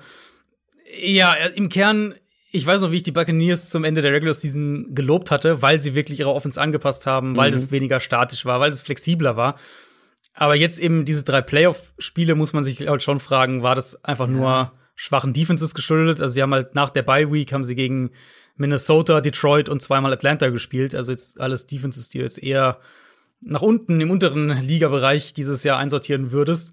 Und in den Playoffs haben sie dann eben wieder deutlich anders gespielt, mit vor allem diesen First Down Runs, was viele lange Second und Third Downs oft ergibt. Ähm, das war gegen die Saints, aber jetzt vor allem gegen die Packers so. Und was mich halt neben der neben der Sturheit dabei mit am meisten stört, ist, dass die Runs so ideenlos sind. Ich hatte auf Twitter, ich habe einen Clip äh, erstellt, wo ich tatsächlich die, die alle First Down Runs gegen die Packers in der ersten Halbzeit zusammengeschnitten ja, habe. Habe ich gesehen. Und das ist halt echt krass, weil du hast halt echt, das ist fast jeder Run sieht quasi gleich aus. Sehr eintönig. Du hast halt, ja, genau, du hast diese Duo-Blocks in der Mitte, Receiver bisschen in Bewegung und dann halt ab durch die Mitte oder ab außen um Tackle rum. So, mehr oder weniger, das mhm. war's. Ähm, was halt echt auffällt, ist, wie häufig die Buccaneers dann genau diese Blocking-Designs nutzen, um später daraus in, im, im Spiel, um später daraus ihre Early Down Play Action Shots anzubringen. Und ich vermute, dass Arians auch genau das im Sinn hat damit. Also, dass er sagt, wir müssen diese Runs früh im Spiel oft zeigen, damit dann Play Action danach funktioniert. Wo wir jetzt sagen können, naja, gut, das, das würde wahrscheinlich auch so funktionieren. Das Problem ist eben, dass du dich halt dauernd in schwierige Situationen bringst. Und Brady muss halt dieser, weiß ich nicht, bei Dritter und Acht muss er halt die 10 Yard Outroute treffen und so weiter. Und ähm, wir reden viel über die Buccaneers Defense und das auch zu Recht, aber unterschätzt echt die Chiefs Defense nicht, weil gerade, glaube ich, wenn, wenn Tampa sich häufiger in diese langen Down- und Distance-Situationen bringen sollte, und das ist dann eben die Frage, ob diese First Down Runs vielleicht gegen die Chiefs ein bisschen besser klappen. Ja. Aber wenn das passieren sollte, dann kommst du eigentlich genau in den Bereich, wo die Chiefs dir richtig Probleme bereiten können. Und zwar? Naja, und zwar ist es vor allem ähm, in dem Fall die Aggressivität der Defense. Also wir reden ja viel über die. Ja, ja? ja da wollte ich gerade drauf zu sprechen kommen. Ich war nur, ich war nur kurz verwirrt, was du genau jetzt meintest. Ähm, aber genau das ist mein nächster Punkt. Ähm, Steve Spagnuolo, der mhm. Defensive Coordinator der Chiefs, stand ja schon mal gegen Brady im Super Bowl. Mhm. Auch als äh, Defensive Coordinator mit den Giants damals. Und hat da wirklich ja auch Brady an seine Grenzen gebracht. Also, mhm. zwar schon lange her, ja, ich weiß, aber grundsätzlich weiß er, wie man es machen kann im Super Bowl gegen Tom Brady. Ähm, und wir wissen auch, dass eben unter Druck Brady nicht der Beste ist. Jetzt ist halt aber die Frage, wie du es genau machst. Mhm. Also in Woche ja. 12, in diesem ersten Spiel, da haben sie ihn bei knapp 50 Prozent der mhm. Dropbacks geblitzt. Das mhm. ist nicht nur viel grundsätzlich, sondern es ist auch viel mehr, als die Chiefs das sonst gegen andere ja. Gegner gemacht haben. Deswegen, du meintest ja auch gerade die Aggressivität. Also, dann hat Brady auch Fehler gemacht. Und das wäre jetzt meine nächste Frage gewesen. Glaubst du wieder an so einen hohen Blitzing-Wert? Glaubst du, dass sie wieder so aggressiv in dieses Spiel gehen? Das, das wird für mich die super spannende Frage sein. Bei Tampa habe ich eher das Gefühl, dass ich oder ich bin mir ich bin relativ sicher, dass Tampa Bay, die werden auch hier und da blitzen, aber dass sie weniger aggressiv sein werden. Bei den Chiefs finde ich, ist es eine komplette Wundertüte. Und du hast gerade schon angesprochen, ähm, das war auch für sie untypisch, so viel zu blitzen in dem mhm. Spiel. Das ich glaube tatsächlich gegen kein anderes Team in dieser ja, Saison ansatzweise kann, so viel geblitzt. Kann gut sein, ja. Ähm, und das ist aber halt wirklich eine der großen Qualitäten dieser Defense unter Steve Spagnolo, dass sie wahnsinnig anpassungsfähig sind. Also du siehst von wenigen Defenses in der NFL dieses Jahr so spezifische Gameplans, die so spezifisch auf einzelne Gegner zurechtgeschneidert werden, wie bei den Chiefs. Und in dem Spiel war es eben tatsächlich, ja, nicht nur viel geblitzt, also du hast ja gesagt, fast die Hälfte seiner Dropbacks. Ähm, Brady hat, hat zwei Picks geworfen gegen den Blitz, hat mhm, drei Yards mhm. pro Pass weniger geworfen, als wenn er nicht geblitzt wurde. Sondern eben auch, wie sie es gemacht haben. Also immer wieder auch mal sechs Blitzer gemacht, was äh, sechs Blitzer gebracht, was, was, äh, was kaum irgendjemand gegen Brady so überhaupt macht. Und die Chiefs haben es echt oft gemacht in dem Spiel. Für Kansas City hat es da funktioniert, auch weil sie es geschafft haben, Brady in seinen Reads ein bisschen zum Zögern zu bringen. Und ich vermute aber, dass die Buccaneers dieses Mal bessere Antworten haben werden. Und deswegen vermute ich auch, dass Kansas City das, ähm, das anders spielen wird. Warum? Ich weiß nicht, ob sich noch jemand dran erinnert, aber ich hatte kurz vor Ende der Regular Season mal so einen kleinen Exkurs bei den Buccaneers eingebaut, wo es um die, ähm, um die Probleme im Umgang mit gegnerischen Blitzes ging. Weil das war ja so ein Thema, was sich durch die ganze Saison gezogen hat. Mhm. Brady eigentlich in, in New England war der Blitz nie ein Problem.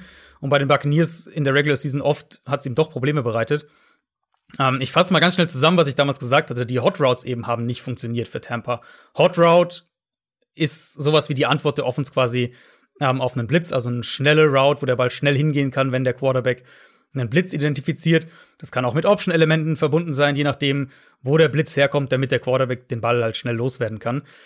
Das erfordert aber natürlich entsprechende Abstimmungen auch zwischen, zwischen Quarterback und Receiver. Die müssen da innerhalb der Offense auf einer Wellenlänge sein. Und da war oder ist auch noch zu einem gewissen Grad eben ein Unterschied zwischen Bruce Arians und dem, was Brady bei den Patriots jahrelang kannte. Weil bei den Patriots hat Brady auf den Blitz oder in Reaktion auf den Blitz viel mehr mit Anpassungen in der Protection schon gearbeitet. Sprich, sie haben gar nicht die Hot Routes so oft geworfen, sondern eher die Protection angepasst, den Spielzug ein bisschen geändert, um dann vielleicht einen Spieler in, mehr im, im, Blocking zu haben, damit Brady trotzdem genug Zeit hat, um, um seine Routes, äh, um seine Routes zu lesen und den Ball zu werfen. Mhm. Arians spielt so gesehen, wenn man so will, klassischer mit, mit diesen Hot Routes eben. Also er will nicht unbedingt primär den Blitz, den Blitzer stoppen, sondern er will eher den Blitz bestrafen, indem er sozusagen den, den tiefen Ball wirft gegen den Blitz, beispielsweise.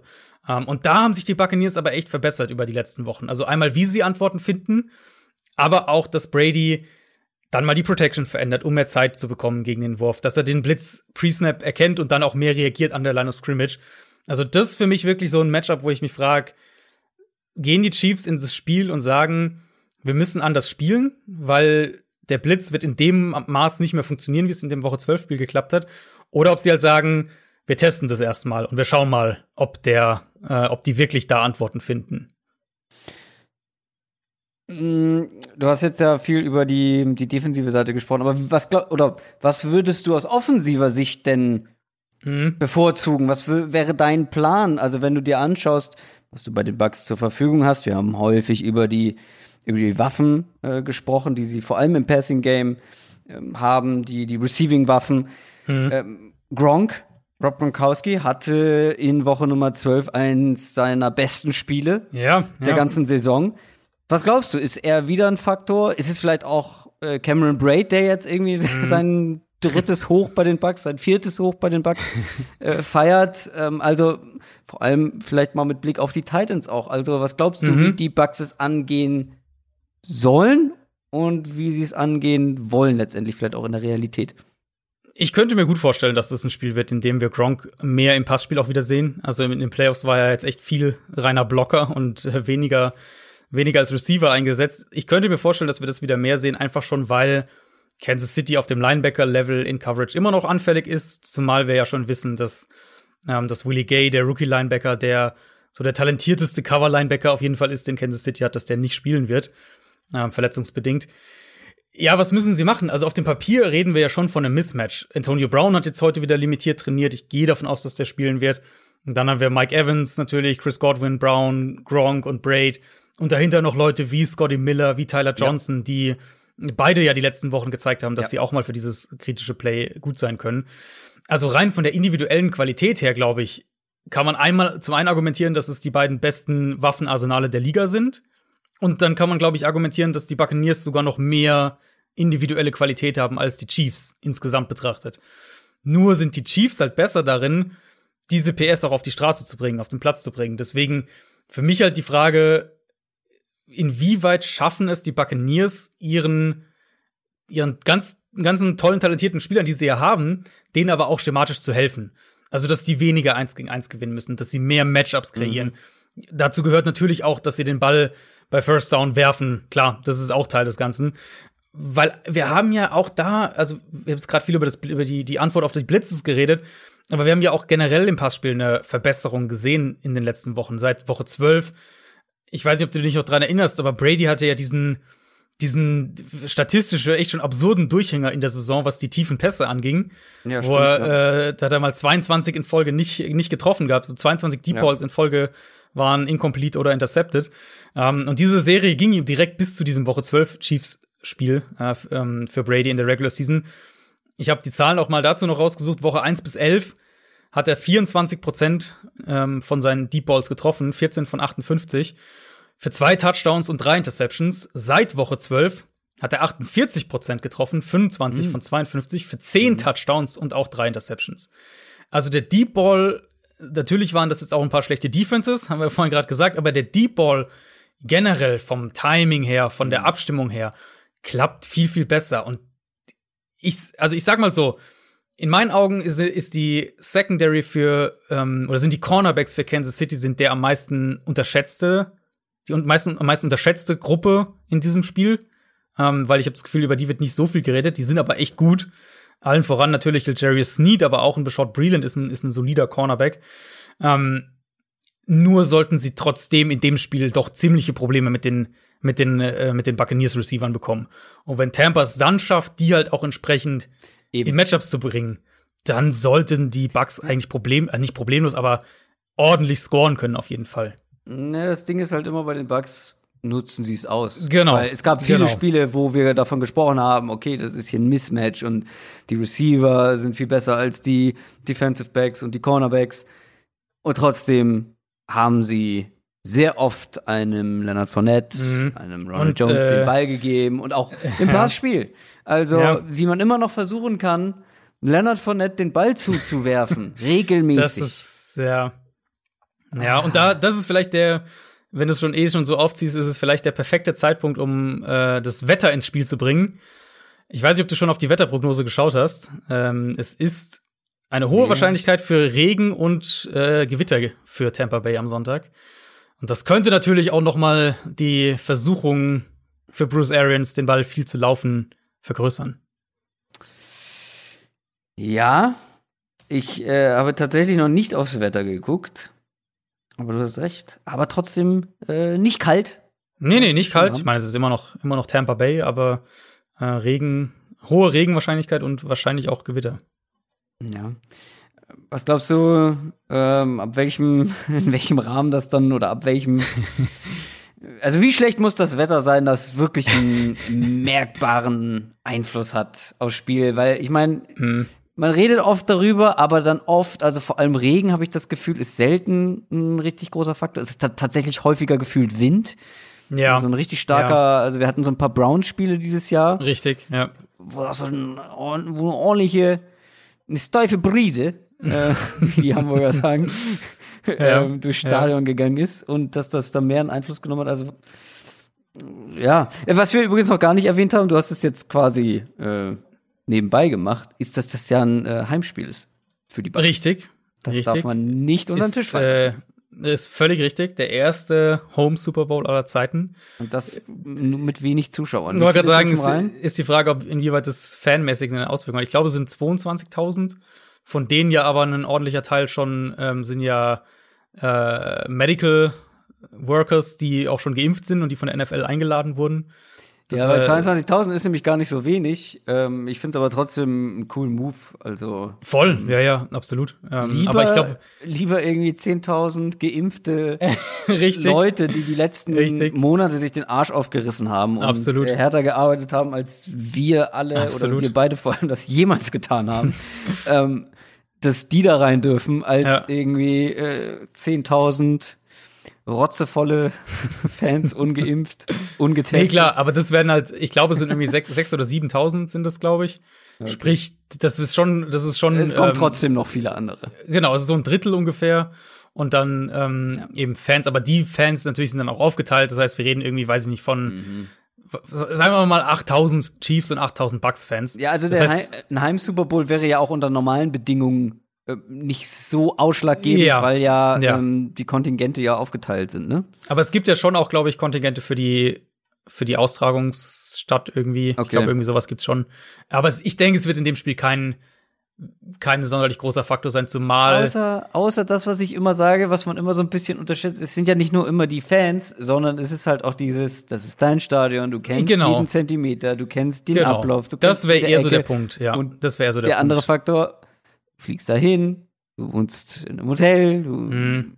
kennst die Kabine eben nicht in. Das sind zwar alles so super, super Soft Facts und nicht ausschlaggebend, Ja, aber ja. es sind trotzdem so Kleinigkeiten Ja. und das kommt in einem Super Bowl normalerweise eben nicht Zumal, vor. zumal ja nun mal dieser Super Bowl halt auch anders ist. Also normalerweise sind die Teams ja dann jetzt schon seit Tagen, wären ja jetzt eigentlich schon seit Mhm. Tagen vor Ort und wir hätten riesen Media-Events gehabt und so weiter und so fort.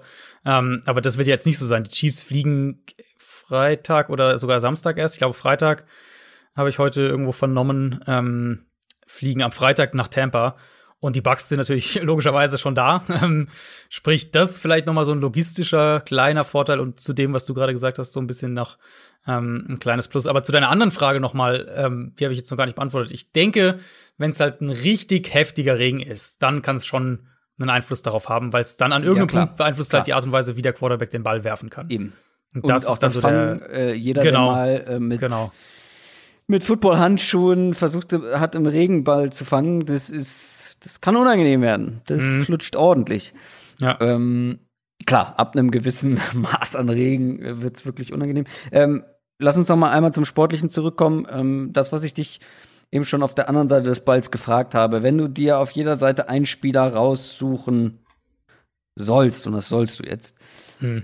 Wen würdest du nehmen? Wer könnte aus deiner Sicht in der Defense der Chiefs und Mhm. in der Offense der Bucks wirklich der Spieler sein, der diesen Super Bowl entscheiden könnte?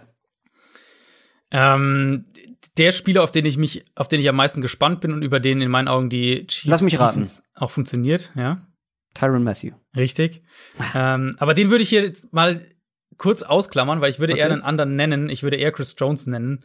Ich glaube, dass Mhm. Tyron Matthew unheimlich wichtig dafür wird, wie sie eben ihre Coverages disguisen können und das alles. Und das wird wahnsinnig wichtig sein. Und er ist halt auch derjenige, den sie viel rumschieben ähm, und viel nach dem Snap rotieren. Aber wenn du diese Offense, wenn du Brady stoppen willst, dann musst du ihn unter Druck setzen und das über die Mitte. Weil was bei den Buccaneers ja eben echt krass ist, ist, dass Brady die Liga in Air Yards pro Pass anführt, also wie, wie, wie tief er den Ball im Schnitt wirft. Und gleichzeitig aber er mit den Ball im Schnitt am schnellsten los wird von allen Quarterbacks. Also er wirft den Ball häufig sehr schnell und er wirft den Ball aber auch häufig tief. Und das ist halt eine Kombination, die echt fies ist für eine Defense. Und bei den Plays eben, wo er den Ball länger hält, und auch da hat er wahnsinnig viele Touchdowns geworfen, bei, wenn er den Ball äh, 2,5 Sekunden oder ähm, später nach dem Snap geworfen hat. Bei den Plays, das sind eben die, wo du durchkommen musst. Und da ist dann, wenn wir den Gedanken weiterdenken, ähm, bei Brady findet eben alles innerhalb der Pocket statt. Von, bei Brady sind 96 Prozent seiner Pässe kommen aus der Tackle-Box. Das ist äh, natürlich einer der höchsten Werte der Liga. Wenn man es mal nur zum Vergleich, in dem Spiel Mahomes, der eben ja viel kreiert Ja, außerhalb der Pocket, ähm, bei dem Wie oft mal befindet sich Tom Brady Genau. außerhalb der Tacklebox in ja, genau. so einem Spiel? Richtig, richtig, genau. Ähm, also bei Brady sind es 96 Prozent der Pässe und bei Mahomes sind es gerade mal 79 Prozent von seinen Pässen, die innerhalb der Tacklebox kommen. Und dann ist eben die Frage, wie kannst du das zu deinem Vorteil nutzen als Defense? Und wo kannst du es zu deinem Vorteil nutzen? Weil meine Vermutung eben ist, dass die Tackles der Buccaneers eher den Vorteil haben, ähm, weil ich da Frank Clark nicht so wirklich vertraue und, und der Edge Rush der Chiefs jetzt generell eher enttäuschend war dieses Jahr. Und dann kommt es im Endeffekt eben darauf an, kann Chris Jones seine Matchups gewinnen, weil er hat auch die besten Matchups. Insbesondere natürlich auch, weil Brady so aus der Pocket, so strikt aus der Pocket spielt. Aber die Buccaneers haben gegen die Saints in der Interior Offensive Line gewackelt, gegen die Packers am ehesten noch in der Interior Line gewackelt. Ähm, da spielt ein Backup mit Aaron Stinney auf, auf Right Guard. Ryan Jensen, der Center ist in Pass Protection durchaus schlagbar. Mhm. Also, das ist so das Matchup, wo ich aus, aus Chiefs Sicht dann konkret drauf schaue. Kann Chris Jones Center und, ähm, mhm. und, und Right Guard attackiert. Und aus Buccaneers Sicht, ich würde mal ein bisschen in eine andere Richtung jetzt gehen. Wir haben ihn auch schon mal kurz angesprochen, natürlich haben die die ganzen tollen Waffen, aber ich würde wirklich mal Gronk nennen. Oh, weil ja, das ist, ich hätte nicht gedacht, dass du ihn nennst. Ich wollte ihn du ihn sonst auch gehabt, ja, okay. Ja, aber gut. Äh ähm, wir haben wahrscheinlich die, gleiche, die gleichen Argumente oder sehr ähnliche. Einfach, ich könnte mir halt vorstellen, zum einen das, was ich vorhin gesagt hatte, Matchup-mäßig, Chiefs, Linebacker in Coverage sind anfällig. Und dann halt vielleicht auch so irgendwo dieser Faktor, sagen wir mal, die, die Chiefs Defense schafft Brady so ein bisschen aus dem Rhythmus zu bringen und er sucht irgendwie mehr nach einem vertrauten Target ja. und, und, und so weiter, schnellen Pässen über die Mitte. Mhm. Das ist dann halt vielleicht eher Gronk. Ja, ähm, als Alternative mit der gleichen Argumentation würde ich tatsächlich Cameron Braid hier mal als mhm. so kleinen mhm. Sleeper irgendwie mit Klar. ins Rennen bringen, der jetzt wirklich in den letzten Spielen ähm, ja wichtige Pässe gefangen hat und ich kann mir eben vorstellen, dass die Chiefs dann auch auf diesem Wege anfällig sind. Und wenn es eben nicht Gronk ist, mhm. dann könnte es Cameron Braid sein. Mhm. Ähm, ja, aber hast du noch was grundsätzlich zu diesem Matchup? Ähm, ich glaube, das, äh, das Zentrale haben wir alles gesagt. Wir kommen ja gleich eher auch noch mal zu den zu den Schlüsseln zum Spiel. Ja, lass es doch jetzt zu den Schlüsseln. Dann lass, genau, lass uns einfach direkt machen. Du hast dir drei Keys to Win, wie man so schön sagt, mhm. überlegt. Hast du die in irgendeiner Form gerankt vom wichtigsten zum unwichtigsten oder umgekehrt? Mm, oder? Ja, können wir schon so machen, ja. Okay, dann fangen wir mit dem un unwichtigen Quatsch. Am ja, wenigsten wichtigen Key to Win an. genau, ähm, das äh, passt auch wunderbar, weil das äh, setzt direkt an das an, was wir gerade eben besprochen haben. Inwieweit können die Chiefs in Coverage standhalten, habe ich mir als Nummer mhm. drei aufgeschrieben. Also, weil zum, ich habe es eben schon mal gesagt, für mich, die Cornerbacks der Chiefs sind die am stärksten unterschätzte Gruppe in diesem Spiel für mich. Gerade jetzt das Bills-Spiel, glaube ich, hat vielleicht auch noch mal so dem einen oder anderen die Augen geöffnet, wie gut die eigentlich sein können. Und in dem Bills-Spiel haben sie halt sehr, sehr physisch gespielt gegen Diggs und, und Beasley und so. Das wird hier natürlich deutlich schwieriger, weil du einfach schon rein physisch ähm, ganz andere Kaliber vor dir hast mit Evans und, und, und Chris Godwin und so weiter also das wird schon mal deutlich schwieriger. Aber falls die Chiefs da noch mal positiv überraschen können in Coverage und sagen wir mal, ein Algerius Snead hält Chris Godwin einigermaßen in Schach und sagen wir mal, ein Beschaut Breland kann, wen auch immer er dann hat, Evans oder Brown, einigermaßen eins gegen eins limitieren. Dann wird's für Tampa halt echt schwer, weil vor allem, mhm. wenn sie sich selbst in diese langen Second- und Third-Downs manövrieren. Also dann hast du eben eine Situation, wo du aus, ähm, aus Chiefs Sicht auch blitzen kannst. Ja, ja, wie gesagt, grundsätzlich immer das Thema. Ne? Bei den Bugs äh, können sie eben ihre Qualitäten ähm, da auf dem, in dem Bereich mit den Receiving-Waffen ausnutzen. Ich bin sehr gespannt. Ah, Mike Evans endlich mal im Super Bowl. Chris Godwin gleich mit dabei. Antonio Brown im Super Bowl. Übrigens eine der ersten Sachen, die ich getwittert habe. Das, äh, wer darauf gewettet hat vor der Saison, ja, Brown gegen Bell im Super Bowl, das hättest du mal wetten müssen. Stimmt. Stimmt. Oh Gott. Steelers, ja, natürlich. Steelers äh, represent, ja. Oh, da beißt nicht die Steelers vielleicht in den Arsch.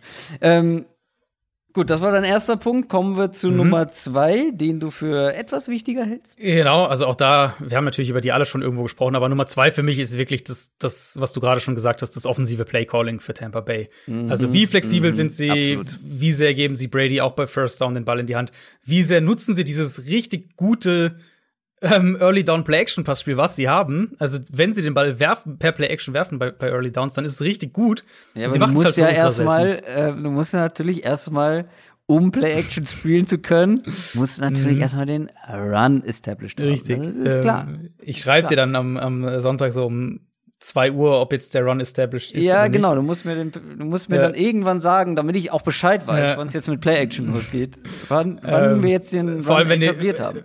Vor allem, wenn die Chiefs dann irgendwie beim ersten Drive rauskommen und das erste, der erste Wurf ist irgendwie ein Play-Action-Pass. Das wäre ähm. so witzig. Okay, wir machen mal eine Wette. Erstes Play Bucks Offense. Run. Na, ich traue Arians zu. Ich traue Arians zu, dass das erste Play ist ein Shot-Play. Das traue ich ihm durchaus ein richtig tiefer Shot? Mm. Auf wen? Evans. Ja. Erstes Chiefs Play, Run Pass Option. ja, okay. Safe. Ähm, ja, wäre spannend, aber ich kann es mir auch so gut vorstellen, es weil er ist jetzt ja auch noch mal in der Pressekonferenz. Ja. In der Pressekonferenz hat er ja sogar den Namen des Plays genannt. 22 Double, nee, wie war's? Duo, ja. Mhm. Ich weiß nicht, aber er hat auf jeden Fall den Begriff genannt. Ich kann mir vorstellen, dass er straight dieses Play auspackt. also, ja, ich hoffe es wirklich, weil ich glaube, es wäre, also gut, Punkt eins, ich hoffe mal, dass das Wetter kein, kein Faktor wird, der das Spiel irgendwie prägt, weil das, das ja, brauche ich im Super Bowl nicht, ehrlich gesagt. Ja. Ähm, und dann hoffe ich halt, dass die Buccaneers wirklich das Spiel äh, aggressiv offensiv angehen, weil dann, dann wird's, glaube ich, echt, äh, dann wird's, glaube ich, echt ein Feuerwerk. Grundsätzlich, ähm, wir kommen ja gleich zu unseren Tipps. Wie gesagt, ich glaube, das könnte ein echt unterhaltsames Spiel werden und ich verstehe mhm. wirklich nicht, wie es Menschen gibt, die sich nicht auf diesen Super Bowl freuen können. Ich, ja, ich freue mich wirklich sehr auf das Spiel. Ja, wir kommen gleich nochmal zu ein paar anderen Argumenten für mich, warum ich mich eben drauf freue, beziehungsweise ein paar Storylines habe ich auch schon genannt. Ähm, ja, aber es fehlt noch dein mhm. wichtigster Schlüssel zum Erfolg, aber ich glaube, das wird keine Überraschung. Ich denke, ich glaube, das wird der Pass Rush der Bucks.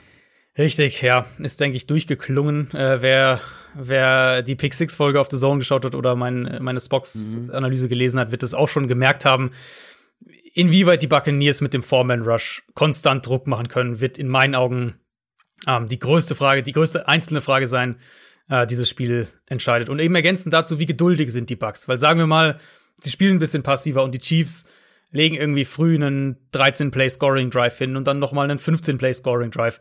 Geht dann vielleicht, weil dafür sind sie auch die Typen, geht dann Bowles und Arians so ein bisschen das Messer in der Tasche auf und Jetzt sagen sie irgendwie, jetzt scheiß drauf, jetzt wir stoppen sie so nicht, dann können wir wenigstens auch aggressiv gehen und dann gehen wir wenigstens mit, mit, äh, mit schwingendem Schwert unter. Weil Sagt ja, man das so?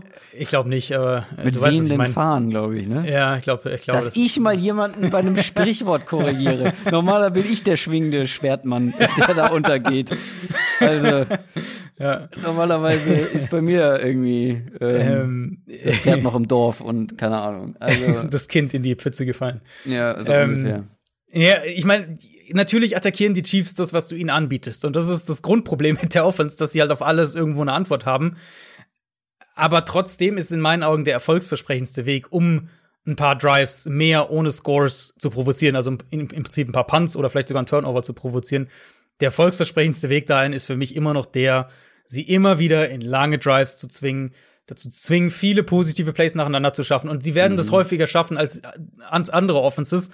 Aber die Wahrscheinlichkeit steigt halt auch, dass irgendwo mal ein Fehler drin ist. Und mhm. bitte lasst euch auf keinen Fall, weil ich das heute auch schon wieder rumgehen sehen, lasst euch auf keinen Fall erzählen, dass die Buccaneers irgendwie die Uhr kontrollieren sollen und das Spiel verkürzen sollen oder sowas, weil das hat nichts damit zu tun, wirklich nichts damit zu tun, wie du die Chiefs schlägst. Possessions klauen irgendwie, ähm, weil du das Spiel kürzer machst, dann nimmst du ihn halt ein oder zwei weg, aber du selbst hast ja auch ein oder zwei weniger. Also das ist nicht der Punkt. Der Punkt ist halt wirklich, ja Punts erzwingen oder genau. Turnover genau. natürlich zu, äh, zu erzwingen eben. und selbst über 30 scoren. Das ist der, das ist ja. eher der Ansatz. Und ich glaube, dass du Ach. halt diese, diese Punts erzwingst, glaube ich, halt am ehesten, indem du sie immer wieder dazu zwingst, lange Drives hinzulegen. Oder halt auch, muss ja nicht, muss ja nicht mal ein Punt sein, sagen wir, sie machen halt zwei Field Goals statt zwei Touchdowns und schon hast du defensiv was gewonnen gegen die Chiefs. Ja, gerade, also du musst, wir haben ja gesehen in diesem Jahr, dass diese Offense nicht fehlerfrei ist, dass ja, du sie ja. schlagen kannst. Mhm. Es ist halt schwer, das über ein ganzes Spiel zu schaffen. Aber wenn du diese Fehler erzwingen kannst, das ist, glaube ich, der kritische Faktor, was du meintest. Ähm, Punts, aber vor allem natürlich auch Turnover. Selber kurze Felder zu haben, schnell zu punkten. Ähm, grundsätzlich einfach auch ja, die Chiefs zu, zu Fehlern zwingen und dann kann was gehen. Aber ich glaube schon, dass du hier über 35 mindestens kommen musst, um das Spiel zu gewinnen. Mhm, könnte gut sein. Eben hatte ich noch einen Gedanken im Kopf, mm, aber ich glaube. Er ist in den Redewendungen untergegangen. Ja, nee, ich glaube, er ist mir wieder äh, verfallen, entflogen. Kommen wir. Kommen schwingenden kommen wir, Schwert verflogen. Ja, die schwingenden Schwerter im Kopf. Ähm, kommen wir zu dem hier. All or Nothing. Der Tipp der Woche. Die Chiefs sind mit 3,5 Punkten Favorit. Oder wir haben das Ganze mal eingedeutet. Ich habe mal bei B-Win geguckt. Achtung, Namensnennung, Werbung. Äh, die Quote liegt bei 1,6, wenn man auf die Chiefs setzt. Und wie ich finde, bei lukrativen 2,4 bei den Bucks. Hm. Ähm, das ist, das ist eng, aber es ist halt ein Super Bowl. Und ja, die Bucks sind klare Außenseiter, aber ich halte es nicht für unmöglich, dass sie gewinnen. Ja, nee, ist tatsächlich so. Also ich fand, ich finde die Zahl auch hoch, muss ich sagen. 3,5 Punkte ist viel, ähm, weil die dafür sind die beiden Teams halt doch recht nah beieinander. Und jetzt gerade wenn wir darauf schauen, wer hat Ausfälle, wer wem fehlen Spieler, ähm, da sind die Chiefs halt in der O-Line doch doch stark ja. betroffen und die Buccaneers nicht so wirklich. Also ihr, ihr werdet ja gleich meinen Tipp hören, ähm, äh, aber ich in meinen Augen ist es schon, es ist eine, es ist eine stolze Quote, sagen wir es mal so. Also, All or Nothing, letztes Spiel der Saison. Es ist mhm. so, dass Dominik von Football R ein Spiel vorne liegt. Ich erspare euch jetzt die genauen Stand, den weiß ich auch ehrlich gesagt gar nicht. Aber das Wichtigste, was ihr wissen müsst, ist, er liegt ein Spiel vorne, ein Tipp, einen richtigen Tipp liegt er vorne. Das heißt, egal was er jetzt tippt, ich werde das andere Team tippen, auch wenn ich nicht, obwohl das vielleicht nicht mein Tipp ist, aber ich meine, anders würde ich ja eh schon aufgeben.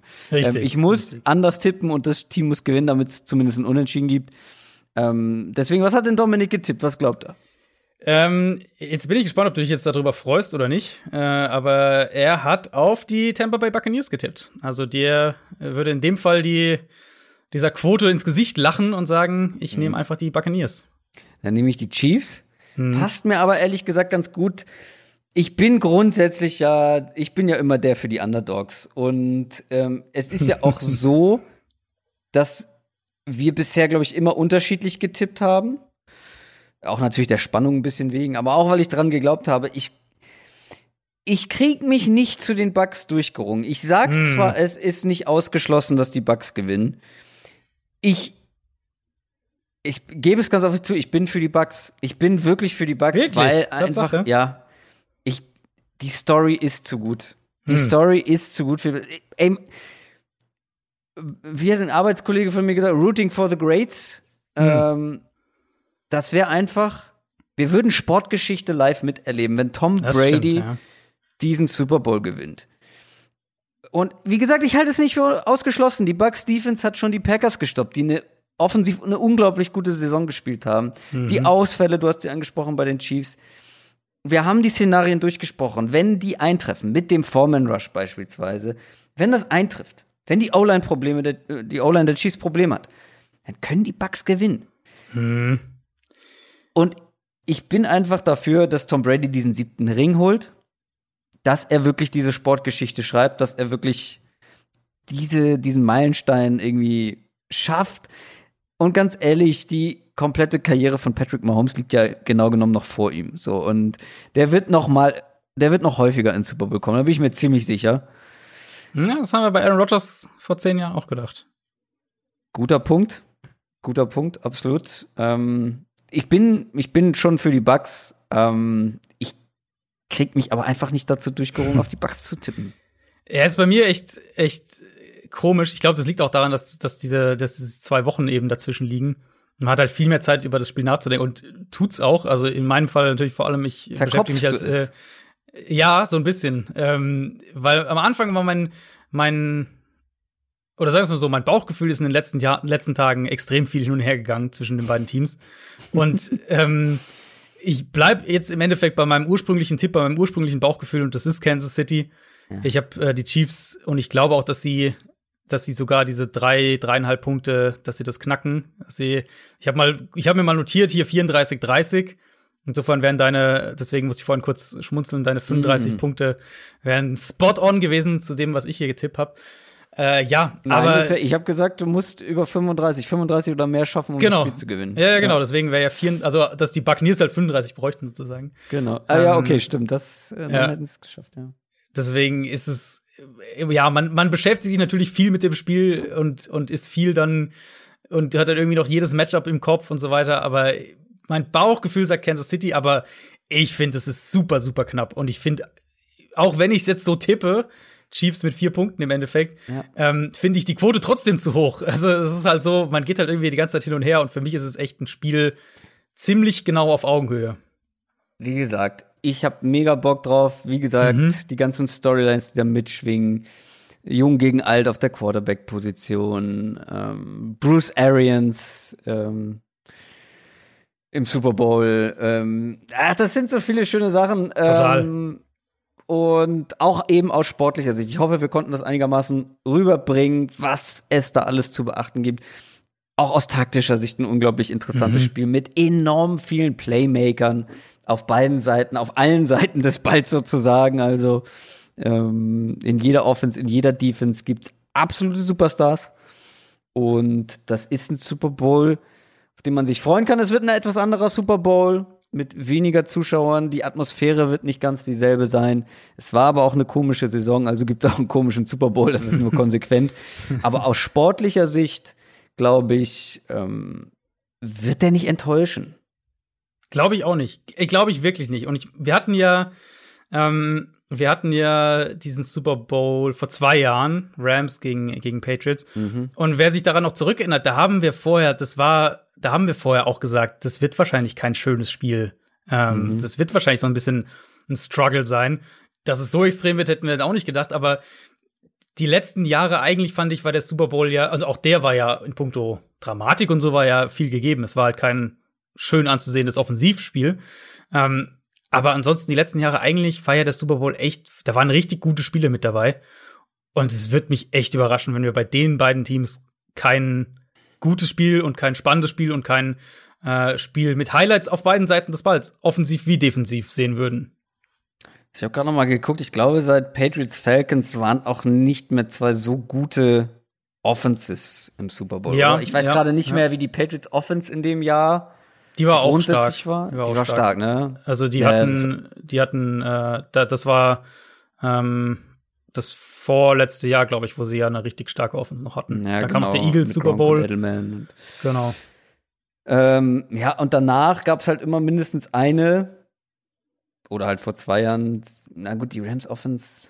Die war eigentlich gut, aber Die es hat sich halt gut, abgedeutet, dass sie entschlüsselt sind, ja. Ja, genau. Ja, also ich hoffe, wir konnten euch Bock machen, äh, ja, oder ähm, konnten es bewirken, dass ihr Bock habt auf diesen Super Bowl. Mhm. So viel Bock wie wir. Hast du denn noch Bock auf die Halftime-Show? Adrian, das wichtigste Thema zum Schluss. Das ist das Ding ist ja immer, dass ich die meistens gar nicht live mitkriege, weil ich jetzt seit ich den Stimmt, Super Bowl halt ja. arbeite, ähm, ich in aller Regel mit irgendwas beschäftigt bin, sei es Szenen zusammensuchen, die man analysieren kann, sei es irgendwie den Ablauf durchzusprechen für die zweite Hälfte oder was auch immer. Das heißt, ich sehe die meistens erst im Nachhinein des Spiels tatsächlich dann. Ja, für mich ist es ja wirklich, ähm, ich bin ja tatsächlich über die Halbzeitshow eigentlich zu, zum Football so richtig gekommen. ähm, ich weiß nicht, ob ich das schon mal erzählt hatte, ne? aber da ich früher ja beim Radio gearbeitet habe, Ja, in der Musikredaktion zu Ja. Beginn ja auch, ähm, und da war natürlich die Halbzeitshow ein ganz wichtiges Thema. Und dann äh, bin ich halt immer wach geblieben, erstmal tatsächlich nur um die Halbzeitshow zu gucken.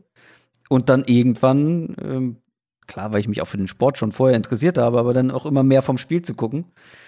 Deswegen ist die Halbzeitshow immer wichtig. Ähm, The Weeknd tritt auf. Ähm, richtig. bin skeptisch, gebe ich zu. Ich glaube, dass es zwar eine gute Show werden kann. Ich weiß nicht, inwiefern er ein richtig guter Showmaster ist, aber das muss man, das muss man sagen. Er ist aktuell, ich glaube sogar mit Abstand der beliebteste populäre Künstler, Sänger, den es gibt. Gibt ein paar Rapper vielleicht, Ist die noch so? irgendwie. Ja, Tatsache. der Mann war die letzten Jahre mit jedem Song unfassbar erfolgreich, so im, im wirklich in der breiten Masse. Hm. Ich weiß nicht, ob es einen, einen Sänger gibt, der da ansatzweise rankommt. Also schon eine gute Auswahl. Gucken, ob ist jetzt nicht unbedingt meine meine Favorite Musik, aber Ja, wahrscheinlich bin ich das, war ich das jetzt auch gerade so überrascht, dass du das gesagt hast, äh, was ich jetzt auch nicht unbedingt so auf dem Zettel hätte, aber gut, ich bin auch nicht die, ich bin da definitiv nicht die Referenz für, ähm, für, für wer du ist bist gerade der, musikalisch der, wahrscheinlich nicht der Mainstream, aber Ich glaube auch nicht, nee, ich glaube auch nicht. Aber gerade, also wirklich in der breiten Masse, der lief ja auf jedem Radiosender und äh, bei Spotify immer ganz um. Also auf jeden Fall ähm, spannende Auswahl. Bin gespannt, wie es wird. Wir sind gespannt auf den Super Bowl und wir wünschen euch ganz viel Spaß dabei. Äh, lasst uns gerne Feedback da zu dieser ausführlichen Super Bowl Preview. Wir hören uns spätestens Donnerstag wieder, nächsten Donnerstag. Vielleicht früher. Macht es gut. Bis dann. Tschüss. Ciao, ciao.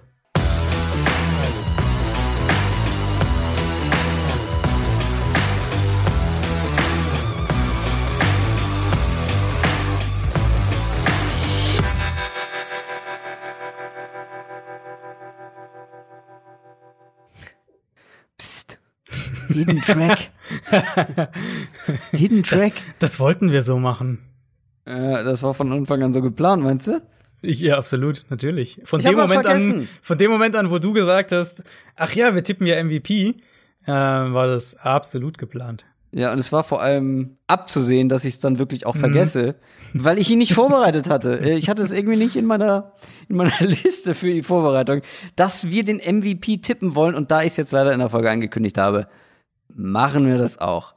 Adrian, was glaubst du, wer wird denn MVP vom Super Bowl Nummer 55? Ich hatte mir extra nämlich auch so einen schönen Tipp, der nicht so ganz auf der Hand liegt, vielleicht ausgesucht und dann vergisst du es einfach. Ähm, ich habe mir überlegt, dass Travis Kelsey der MVP im Super Bowl wird. Ja, finde ich nicht schlecht. Einfach nur so dieses äh, zig Pässe über die Mitte fangen. Ja, Lavonte David ist ein super Cover-Linebacker, aber auch der kann Travis Kelsey, glaube ich, nicht decken. Und die Safeties haben wir schon thematisiert, sind auch angeschlagen bei den Bucks. Ähm, und insbesondere, wenn Mahomes den Ball oft schnell werfen muss, wird es über Kelsey laufen. Deswegen so eine Kelsey fängt irgendwie, weiß ich nicht, neun Bälle für 160 Yards und zwei Touchdowns oder sowas, wird mich nicht wundern. Sleeper-Tipp habe ich schon genannt, Clyde Edwards-Hilaire. Mhm. Ja, ja. Wenn die Bucks das Ding gewinnen, werden sie eine 1A-Leistung von Tom Brady brauchen. Mhm. Wenn Tom Brady auf seinem Top-Level spielt, in seinem zehnten Super Bowl und den siebten Ring holt, kann mir Ja. keiner erzählen, dass Tom Brady nicht MVP wird. Ja, der, kann ich der Vollständigkeit, äh, Vollständigkeit halber auch sagen, dass Dominik, der ja auch auf die Buccaneers tatsächlich getippt hat, auch Brady als sein MVP-Pick Ja. hatte. Also, wie gesagt, wenn die, wenn die Bucks das gewinnen, dann muss irgendwer schon das, das, das Spiel seines Lebens haben und fünf Leonard Sacks Fournette, oder Leonard Fournette, Tours. Never gonna happen. ähm, Tom Brady, wenn die Bucks gewinnen, wenn die Chiefs gewinnen, dann wissen wir ja, Clyde Edwards Hilaire, weil er das Klar. Spiel, das beste Spiel seiner bisherigen Karriere macht und ähm, ja, ganz viele Bälle fängt und Touchdowns macht und wie Damian Williams wie letztes Jahr halt nur in besser. das war unser Hidden Track. Ich bin gespannt, wie viele es hören. Ich bin Ich auch super gespannt, ja. wie viele das Intro durchhören, sehen, die Folge ist noch nicht vorbei Ja, und dann noch dran das. Outro meinst du, ja. Äh, Aber erinnerst du dich genau. noch an Hidden Tracks? Das war ja mal, das war ja ein richtiges Thema früher auf, auf Ja, CDs. ja, klar. Ja, ja, klar, absolut. Äh, Auf Alben und dann war der letzte Track durch, aber Genau. es hörte nicht auf, es lief weiter und irgendwann kommt plötzlich aus dem Nichts ein- noch, ein, Mhm. So, noch ein Song. fünf Minuten Leerlauf und dann, ich meine, das war ja bei, war doch bei Schallplatten auch schon so ein Ding, oder? Das da nicht auch schon so? Ja, nee, ich weiß ich nicht. Ich habe ja tatsächlich Schallplatten, halt nur die neueren, aber die sind halt so begrenzt. Hm. Also klar, wenn du mal Platz hattest, äh, dann noch auf einer Seite, vielleicht. Hm. Wir können uns ja die älteren Semester unter euch wow, Ausschuss geben. Ich meine, wir könnten die Folge Hidden Track nennen und dann. Dann weiß es aber jeder. Nee, nee, wir soll- schauen wir mal, wer es alles merkt. Sehr gut. Ja, berichtet uns, wenn ihr es gemerkt habt. Wenn ihr bis hierhin hört. So, tschüss. Jetzt ist aber Feierabend. Ja. Tschüssing. Ausmachen.